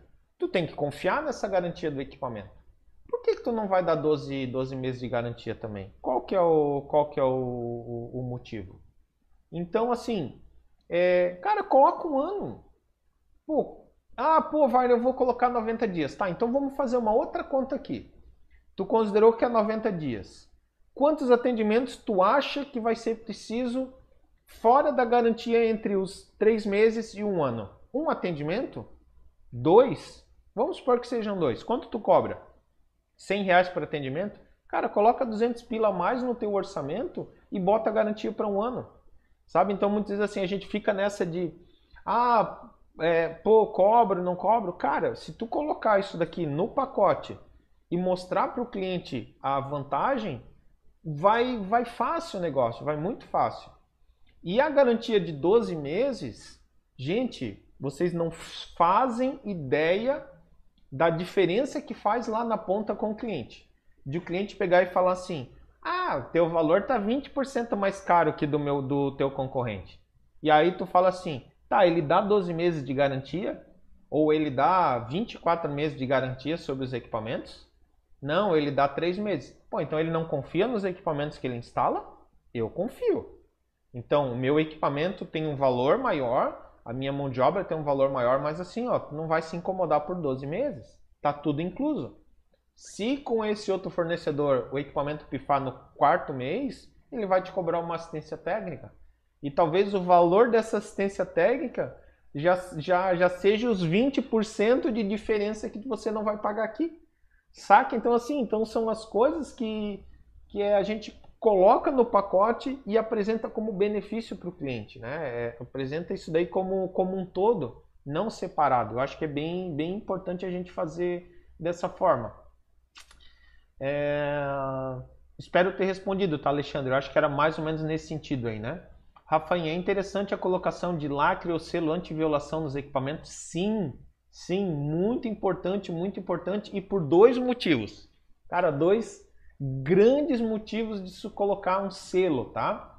Primeiro grande motivo, o cliente saber que se for violado ele perde a garantia. Então é importante ter um selo de garantia. Ah, e outra coisa, tá? Eu não tenho nenhum selo aqui na minha mesa agora. Outra coisa, aquele selinho que muito distribuidor coloca e pinta de canetinha, né, para definir é, tempo de garantia e tudo mais, que tem uns que são desse tipo, isso daí não adianta nada, tá? Aquele, aquela canetinha paga, o cara marca em outro lugar lá e ferrou e diz que a garantia que tu vendeu naquela data que tá lá. Então, assim, selo de violação mesmo, sabe? Na abertura do equipamento e tal. Isso é muito importante até para o cliente entender a especialização da tua empresa. Existem empresas que fazem essas etiquetas, cara, custa uma merreca, custa muito barato de fazer essas etiquetas void e, e cara, dá um, meu, dá uma cara de, de profissionalismo para tua empresa que tu não faz ideia. Então, a etiqueta de violação é importante. Outra coisa que é importante, uma etiqueta de identificação da tua empresa, daí não precisa ser a, a void, né, mas uma, com o teu telefone, com o teu contato. Por exemplo, aqui a gente atende muito condomínio, né? Todo interfone vai uma etiqueta nossa onde tem nosso telefone. Então, chamado técnico, o cliente vai lá e acaba ligando direto, direto para a gente. Pô, tô com problema no interfone. O cara vai lá. Ele não precisa ficar procurando no celular, não precisa ligar para o síndico, tá lá. E o que é mais engraçado, tem cliente que liga para a gente dizendo, dizendo assim: é... Ah, eu tô com um problema aqui no interfone da marca Active né? Que é o nome da, da, da minha empresa integradora. Por quê? Porque está lá. Então muitas vezes ele acha que está tudo uma coisa só. Então assim, fortalece muito, muito a tua marca esse tipo de, de situação. Lacre é bem interessante, é bem baratinho de fazer, tá? É, eu acho que vale, vale muito a pena, vale muito a pena mesmo. E dura um, dura um século uma, uma cartelinha de, de, de, de lacre de, de etiqueta. Anderson Júnior, boa noite. Boa noite, meu amigo mentorado também. Legal. Legal que conseguiu chegar por aí a tempo. Gerailton Oliveira Wagner. É a vantagem fazer um contrato de manutenção só para automatizadores de portão? Dê um exemplo prático de como pode ser feito e, quanto, e, com, e o que podemos cobrar do cliente, por favor. Cara, assim, ó, não só é vantagem, como, como é imprescindível ter isso daí. Depende, depende do, do, depende do, do perfil do cliente, tá? Residencial. Não sei se todo cliente residencial vai pagar por um contrato de manutenção. Vai depender do cliente. Mas assim, ó, hoje contrato de manutenção de portão eu tenho dois formatos. Tem um formato onde eu mantenho o motor do cliente e aí eu cobro um valor dependendo do, do fluxo, né? Dependendo de, de, de, Eu não faço residência daí motor, tá? Eu faço só é, condomínio. Condomínio ou indústria. Então, mais essa estação mais condomínio. Então, dependendo do tamanho do condomínio, a gente cobra um valor específico lá pela, pela manutenção preventiva e corretiva do, do motor. O valor vai depender muito desse perfil de cliente. Então, não tenho como te falar que é, que é, que é, que é A ou que é B, porque varia. Então tem cliente aqui que eu cobro 350 e eu sei que tem clientes, por exemplo, eu sei de concorrente meu que cobra 700 reais por um, para o contrato de um condomínio com dois, três portões. Então, vai depender muito disso daí. É, mas tem um outro formato que é legal, que eu comecei a adotar aqui, que é o que é? Qual foi a, a ideia que, que a gente teve aqui? Para mim é o ideal que todo motor que eu faça, ele seja da mesma marca e modelo. É importante que seja da mesma marca e modelo para eu ter até peça de reposição, né? Então, eu trabalho com uma marca específica, com um modelo específico, eu tenho peça de reposição para aquilo ali. Existem alguns clientes onde a gente tem algumas opções, ou a gente já, já ofereceu, inclusive a troca do, do motor. Pô, ele tem um motor lá, tá meio capenguinha, em vez de eu fazer o contrato de manutenção naquele motor dele, eu falo, cara, eu vou fazer o seguinte, eu vou tirar o teu motor, vou deixar de lado, é teu, fica aí para ti, e eu vou colocar um motor meu, zero, zero bala, ou, né, não precisa ser zero, talvez já tenha no teu estoque. Vou colocar um motor meu e toda a garantia desse motor é comigo. Então, se queimar uma placa, se o que que acontecer, queimar um estator, o que que acontecer, a garantia é comigo. Então, eu cobro dele a manutenção e a locação tudo numa coisa só. Cara, é um, uma baita de uma solução para tipo condomínio ou muitas vezes indústria, sabe? É, onde o cara tem uns motores muito grandes lá. É um, um baita, um baita negócio para o cliente fazer isso daí e um baita negócio para ti também. Porque deitar um equipamento novo, tu sabe que vai funcionar, Outra vantagem do portão do condomínio, né? Tu tem a manutenção, contrato de manutenção do portão. Mas tu não tem contrato de manutenção de controle, de venda de controle. Pô, tá o tempo todo entrando cliente, entrando morador, saindo morador, entrando morador, saindo morador. Nisso daí você vai vendendo controle, vai vendendo controle. Então, além do contrato, você ainda ganha venda de controle. Então é bem, é bem viável mesmo. Controle, como que eu faço? é, os clientes que eu tenho contrato ou mesmo que eu tenho um, um fluxo maior, eu tenho um acordo com o síndico onde eu mantenho alguns controles pré-programados dentro da minha empresa.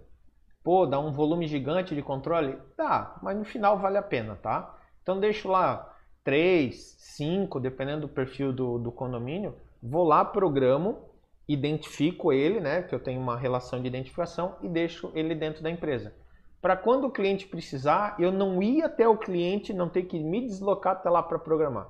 Então ele me liga dizendo assim: Ah, eu sou do condomínio YouTube, eu preciso de um controle. Beleza, passa aqui que já está programado, eu já tenho um pré-programado aqui. Ou, ah, tu precisa, tá bom, vou te mandar, faz a transferência ou leva a maquininha de cartão, manda pelo motoboy mesmo, o motoboy chega lá e já entrega. Então poupa até o teu tempo da programação. Então isso daí também é viável em determinadas situações, tu fazer até para agilizar o tempo de atendimento, né?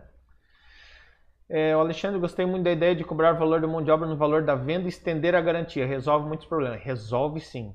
É, o Jaime não concorda com a garantia de um ano na mão de obra. É, é, é que não é uma questão de concordar, né, Jaime? É, pode fazer do jeito que, que achar melhor. 90 dias é, é lei, né? Não tem muito o que fazer. Eu gosto porque causa um diferencial, né? Causa um grande diferencial no cliente. Pô, tô dando 12 meses de garantia enquanto os concorrentes estão dando 3 meses. É, é, um, é um grande diferencial e você pode cobrar esse, essa suposta, é, esse suposto a mais, você pode cobrar aí dentro da, da tua instalação, né? Não, não tem problema nenhum. Ah, não, não sei se é alguma coisa talvez que eu falei que tu acha que não, que não concorde, né? Mas assim, é, é um formato de, de negócio, né? O Israel comentou aqui que em relação à garantia, o artigo 26, inciso 2 do artigo 24, lá, ô Israel, tu é, tu é advogado, né? Porque tu está respondendo muito rápido as, as leis aí do, do negócio, eu sempre tenho que correr atrás. É, Israel sempre coloca nos contratos e propostas de serviço. Jaime, é, por lei é três meses, beleza? É, é importante colocar RT ou TRT no orçamento para garantir uma futura fiscalização. Legal, perfeito, também assim, ó sobre a RT ou TRT, né? CREA ou CFT. Eu tenho, eu acho muito importante é, isso daí ter na tua proposta. Nem toda empresa tem um técnico responsável, tem um engenheiro responsável para emitir TRT ou RT. Ontem, inclusive, tem alguns mentorados que estão aí na, na live, a gente fez uma live e um dos pontos que eu discuti foi exatamente isso daí. Pô, não tenho engenheiro, não tenho técnico é, registrado, Pô, como que eu vou fazer para oferecer uma TRT para deixar o meu cliente seguro também? Pô, faz uma parceria com o técnico, faz uma parceria com o engenheiro. É, faz um contrato com ele, talvez para trabalhar uma ou duas horas por, por semana. Eu sei que tem um limite no, no TRT, no, no CRE, eu sei que tem um limite, não lembro qual que é agora. Mas assim, fecha lá para você ter alguém para te ajudar nesse tipo de situação, porque realmente é bem importante a RT e TRT. Existem locais no país onde isso não é muito cobrado, né? O pessoal até diz, ah, aqui não tem problema. Na minha cidade, cara, é muito, muito, muito cobrado mesmo. Recentemente o CREA resolveu bater em tudo quanto é condomínio, bateu em tudo quanto é restaurante, bateu em tudo quanto é loja de departamento e não notificou, né? Porque eles dão a, dão a atuação e daí tu tem um tempo para regularizar. Mas assim, eu tive bastante é, clientes que tinham feito com outra que não, não tinha entregue TRT nem RT e acabou me procurando para regularizar e a gente regularizou e já fez contrato e já, já tocou em frente. Então é bem, bem legal fazer esse tipo de coisa. Bem lembrado, bem lembrado disso daí, professor Gilvan. É, Parará, Israel, eu acho errado um fabricante colocar como perda de garantia, por exemplo, que não cobre garantia é, caso for danificado por insetos. É, cara, eu também não concordo. Eu concordo e não concordo, né? Tem coisas que dá de concordar e tem coisas que não dá de concordar, porque também tem, tem uns instaladores que fazem, fazem coisa do arco da velha, né? Mas realmente é. Só que assim, ó, vamos, vamos, vamos ser empático, Israel. Vamos, vamos se colocar na situação do fabricante, né?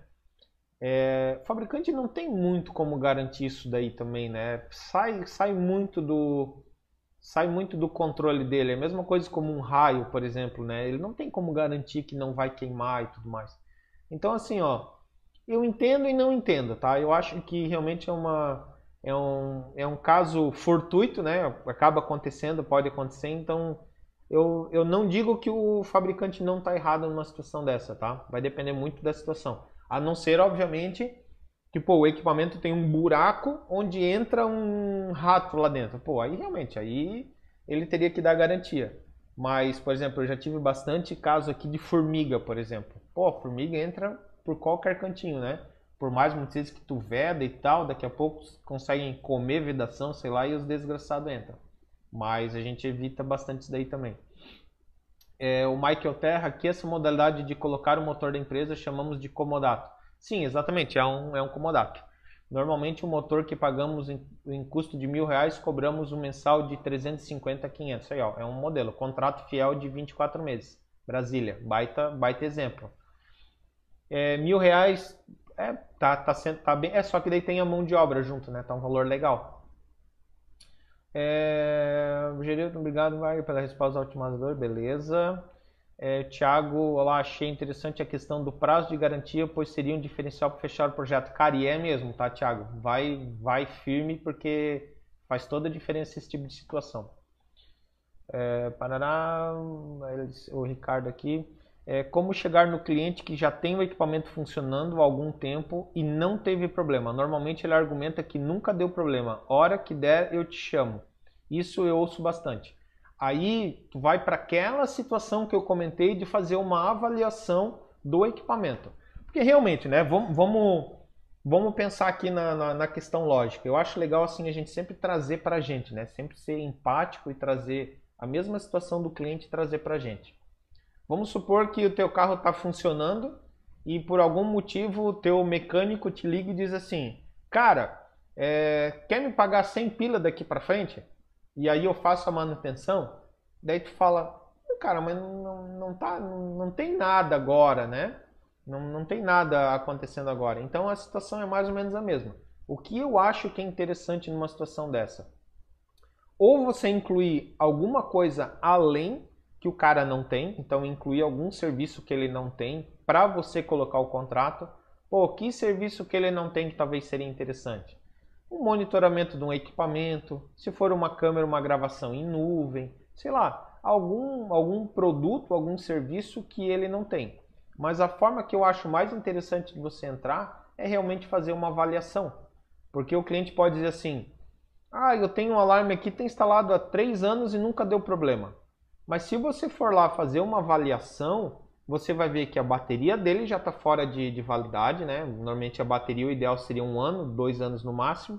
Então assim, já está fora de validade. ele tem sensor de, de, de movimento que já está com a lente queimada, então não está dando problema porque o sensor não está vendo nada também, né?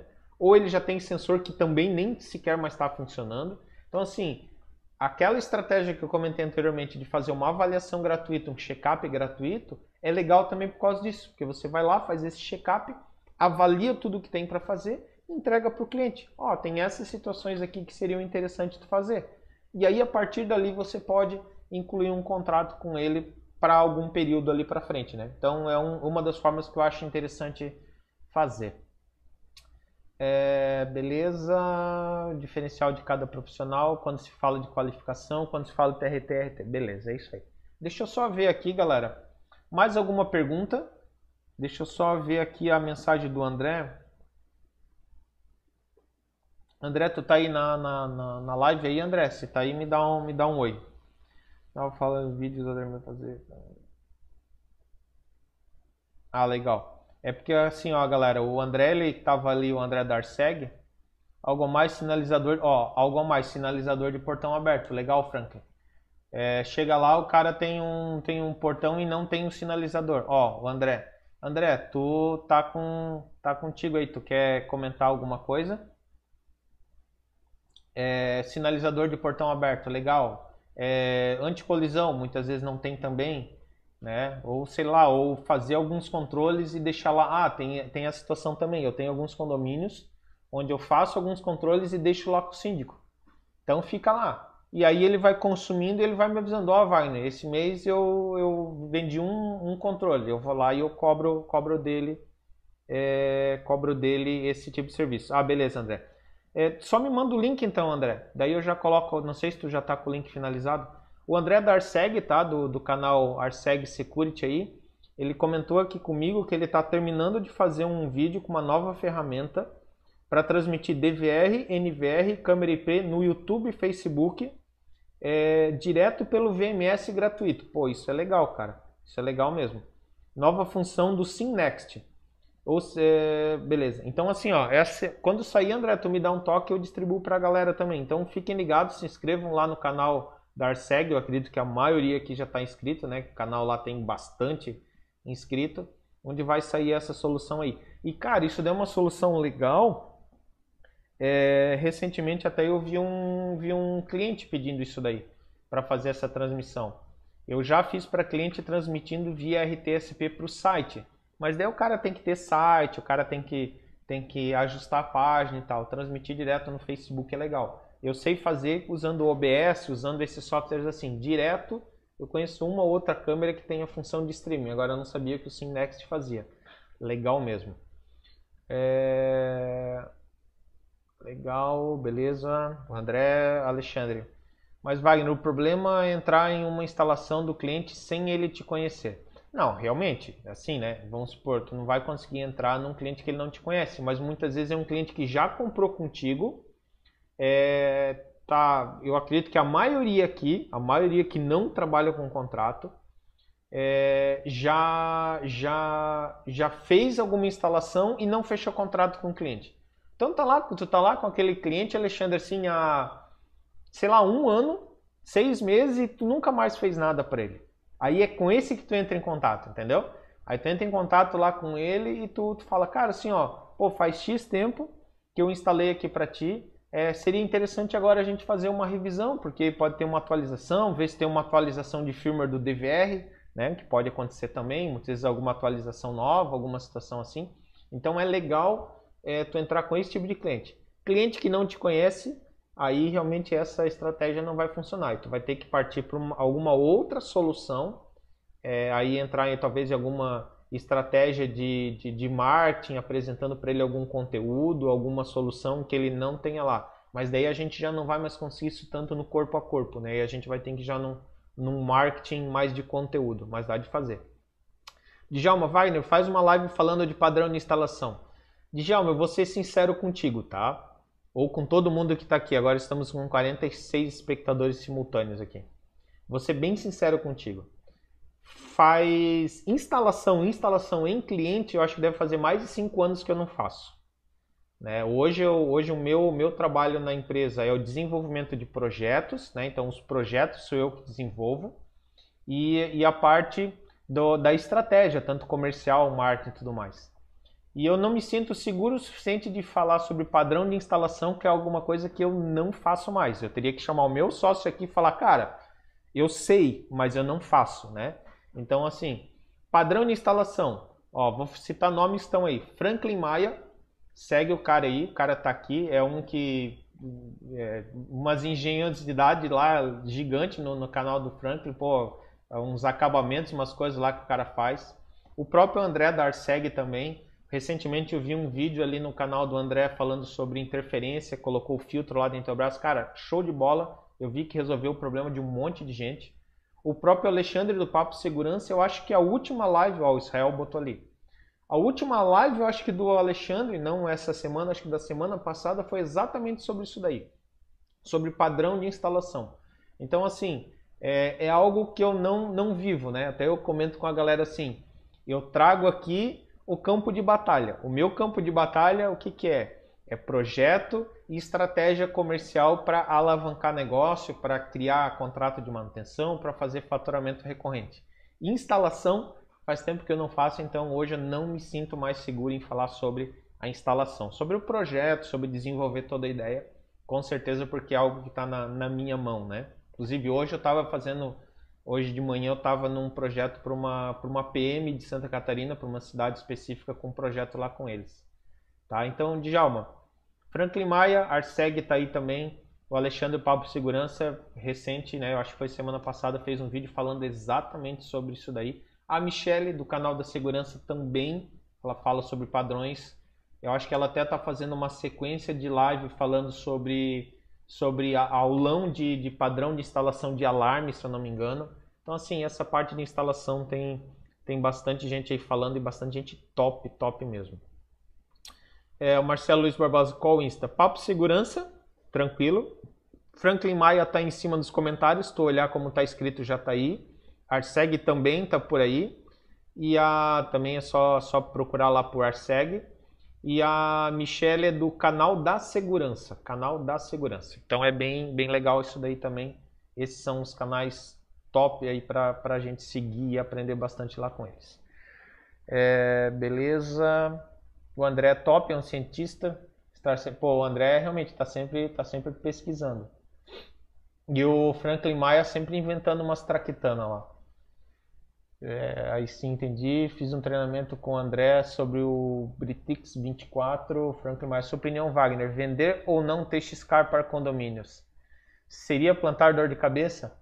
Ó, eu vou te falar a minha opinião e vou falar o que eu faço, tá? Eu não vendo. Eu não vendo. Eu não, eu não, não gosto de, desse tipo de coisa. Até porque é, essas horas tá só nós aqui, né? Não tem tanta gente. É, eu já botei há uns anos atrás, bastante anos atrás, talvez uns 20, eu já botei fogo num carro, tá? Então, fazendo, fazendo uma cagada na elétrica de um, de um Jeep. Então, acho que eu peguei um trauma tão grande que, cara, eu não mexo na, na elétrica do carro. Já teve cliente de falar assim, pô, eu quero o TX-Car. Beleza, então tá aqui, ó. Vou lá, eu configuro, mostro funcionando e entrego pro cara e falo, cara, leva na tua auto elétrica de confiança e faz o cara instalar. Então até já vendi TXCar, mas não gosto, cara, detesto, detesto. Mas já, já fiz esse tipo de sessão, mas assim, eu vendo e, e peço pro cara instalar na autoelétrica dele.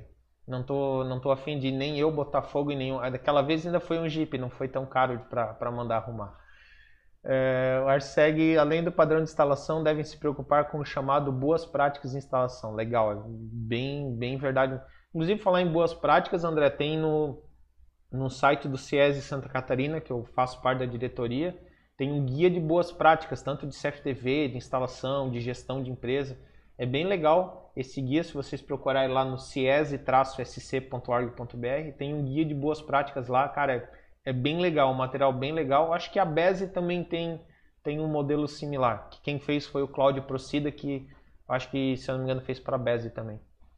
É, é comum condomínio com receptor endereçável onde tem que controle, controle é, onde tem que ter controle, controle nos controles remotos utilizados pelo condomínio. Se tiver, como pode ser cobrado esse serviço em contrato? Cara, normalmente nesses casos o que, que a gente faz? Aí a gente já parte é, para os condomínios é, principalmente monitorados, né? é, a gente cobra por acesso, cobra normal. O cliente paga o, paga o controle e a gente cobra por, por unidade. Aí depende, tá? Eu sei que tem empresas que cobram por portão, é, então ele cobra um valor específico por portão monitorado. Eu sei que tem empresas que cobram é, por unidade de apartamento. Então pega um prédio com 40 apartamentos, ele cobra um valor por apartamento. Né, para fazer aquele comodato lá do, do, do, portão. E outros já cobram por acesso.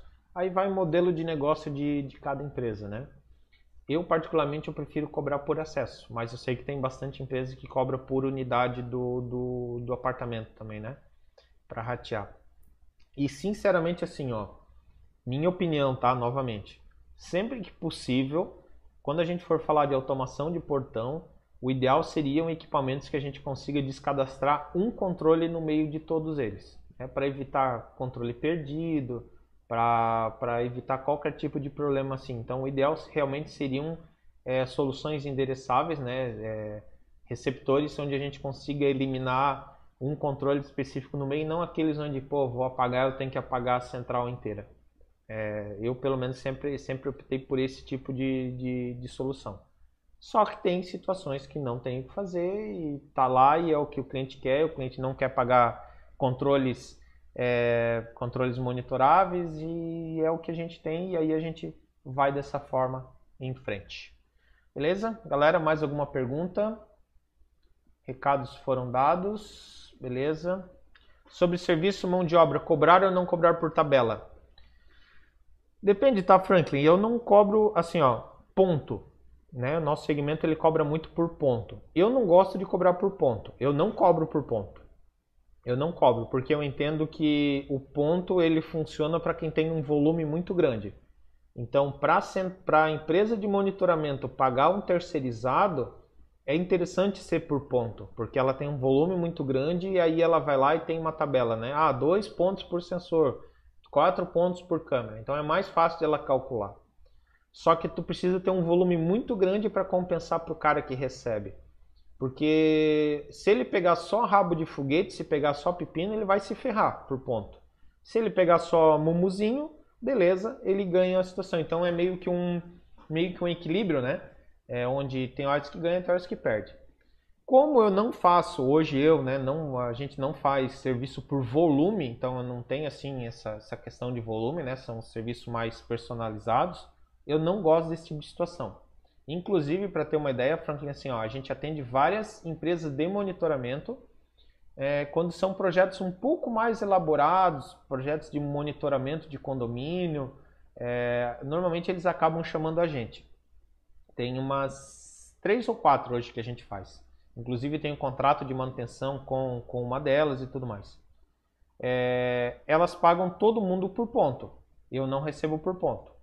Ah, tem uma obra lá para fazer. Ó, ó, oh, Wagner, essa obra lá a gente definiu X pontos para fazer. A gente vai lá, faz um levantamento e passa o nosso orçamento. Obviamente a gente tenta adequar, né? Pô, a instalação lá deles está mil reais, a nossa deu mil e quinhentos. Tá, vamos tentar dar uma ajeitadinha e chegar no, no meio, porque normalmente, para o meu padrão, o ponto não bate, o ponto não, não fecha. Tá? Normalmente não fecha com, com o nível de acabamento que a gente utiliza, o tempo que a gente gasta, o ponto não fecha. Mas eu não digo que é nem certo nem errado, né? Vai variar de, de caso e vai variar de volume. Se tu tem volume, não vejo problema. Agora, se tu não tem volume, aí realmente eu acho que teria que ser valor individual. Mas normalmente numa situação dessa é volume, né? É, Alexandre Wagner, sei que cada um cobra o que quer de manutenção, mas qual seria uma média para um chamado? Tu, tu acabou de responder, Alexandre. Assim, ó, eu recentemente, recentemente não, já faz uns dois, três meses, eu fiz uma pesquisa com, com o pessoal no, no meu grupo do Telegram lá, no meu canal do, do Telegram. Era, era bem menor, tá? Era bem menor o, o grupo, mas assim, ó, eu botei quem cobra 75, quem cobra 100, quem cobra 125, quem cobra menos de 75. Teve um, teve assim, ó, um nível, até depois eu posso compartilhar com vocês, se tu tá lá no, no, no canal do Telegram, depois eu vou, eu vou voltar a publicação lá, vou dar um print para vocês verem. Ele estava mais ou menos, agora eu não vou achar que faz muito tempo. Ele estava mais ou menos assim. Tinham empresas ou profissionais que cobravam menos de 50, um chamado, né? Outros cobravam 75. A grande média ficou na faixa de 100. Tá? Até é um valor que eu normalmente acabo falando aqui porque acabou ficando grudado na minha cabeça, né? A grande média hoje cobra aí na faixa de 100. Mas eu conheço gente que cobra 70 e pouco, 80, né? Assim, um, um volume grande. 100 a grande maioria, 120, 130 um outro nível. E aí eu conheço gente que cobra 250 horas. Né? Então vai variar muito da, da, da especialização e também do equipamento, né? Porque, por exemplo, assim, vou atender uma automação residencial. Provavelmente o cara não vai atender por menos de 200, 250. Vou atender um motor de portão, um alarme básico. Provavelmente o cara não vai conseguir cobrar muito mais do que 100 reais, se conseguir cobrar 100 reais, né? É, aí aí já, já muda um pouco de, de figura. Beleza? Bem lembrado, tio. Eu também não cobro por ponto. Fiz um vídeo sobre isso, mostrando uma instalação de duas câmeras que demorou quatro dias, se não me engano. Ah, pois é, cara. E aí tu imagina, tu cobrar é, quatro dias, tu ganhar 80 reais. É, ferrou. Ferrou, né? É, 80, 100 reais. Ferrou. Só que aí tem o outro lado, tá, André? É, por exemplo, eu já, já tive muito próximo de empresas de monitoramento com um volume muito grande, né? E aí para eles funciona.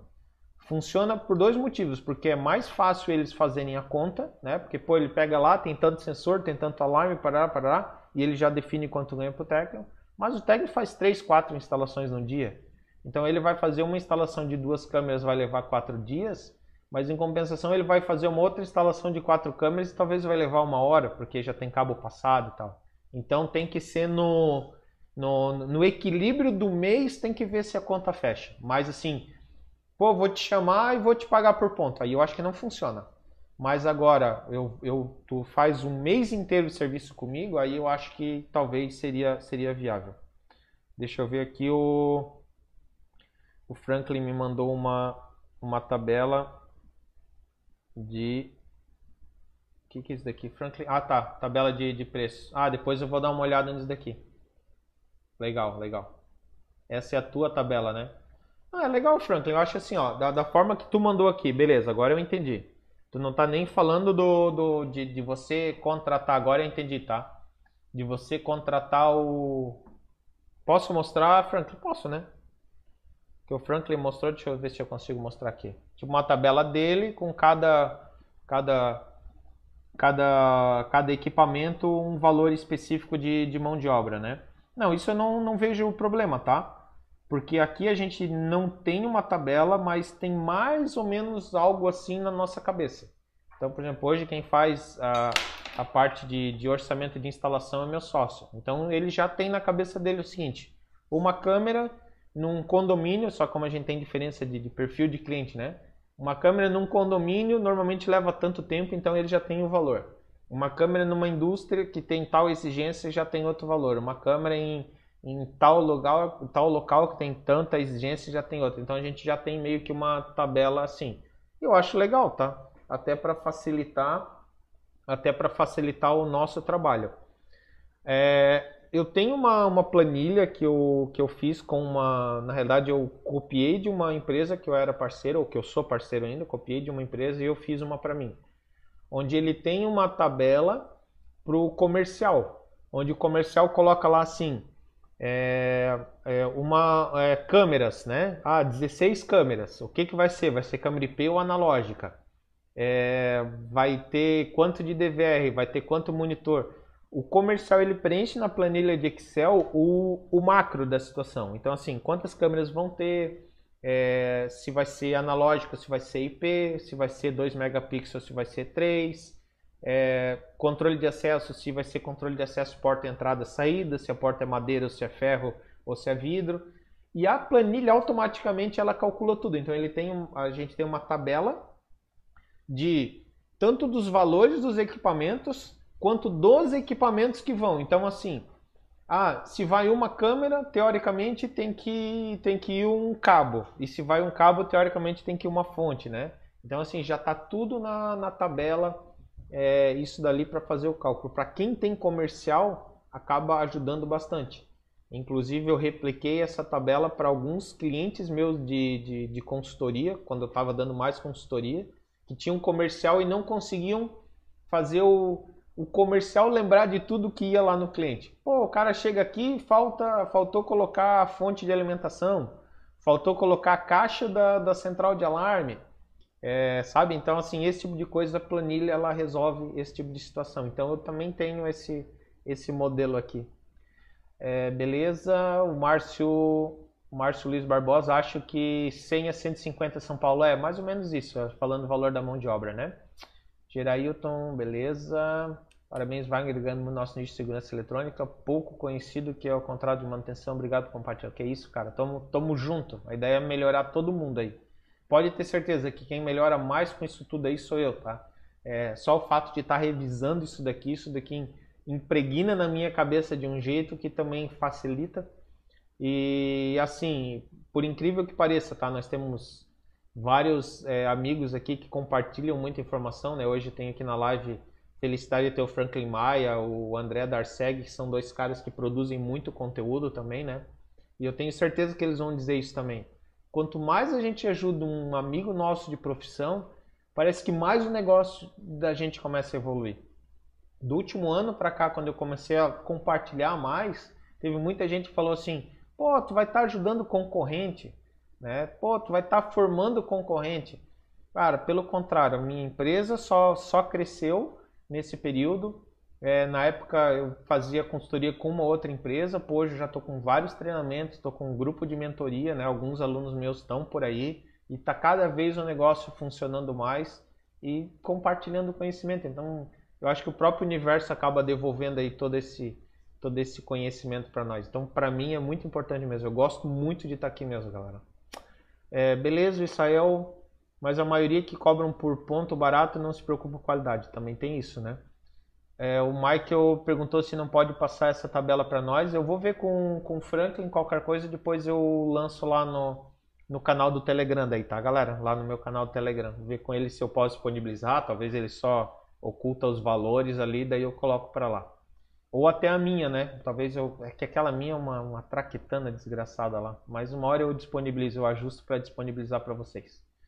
Galera, é, Israel instalam de qualquer maneira os fios expostos, como por exemplo o caso do André Darceg, ele demorou, pois ele. É, esse é um ponto, né? O ponto tem esse problema, né? Eu lembro, bem lembrado, Israel, comentou aí. Eu lembro há muitos anos atrás, quando eu fazia instalação de Sky DirecTV. É, eu demorava 3, 4 horas fazendo uma instalação e eu sei que as outras equipes demoravam uma hora, uma hora e meia. Só que, cara, eu não deixava um centímetro de fio aparecendo. Eu abria elétrica, eu abria, abria luminária, cara, lustre, aqueles lustre caro pra caramba, eu ia lá, eu abria, passava por tubulação, furava, fazia o que fosse necessário para não aparecer. Enquanto o cara ia lá, furava a laje, colocava os miguelão lá fixado e o cabo aparecendo e foda-se, né? Então, também tem muito isso daí. É, o Cristiano Zelo de Castro, é necessário reconhecer assinaturas no contrato de manutenção? Pô, legal, legal, legal essa tua pergunta aí. Cristiano, tem duas situações. Eu tenho uma, uma aula, uma live, falando sobre contrato de manutenção, sobre contrato, né? Fala, é, é mais manutenção, se eu não me engano. Dá uma olhada no, no YouTube aí que tem, eu não lembro qual que é a live, tá? É, assinatura. Existem duas formas que são aceitáveis.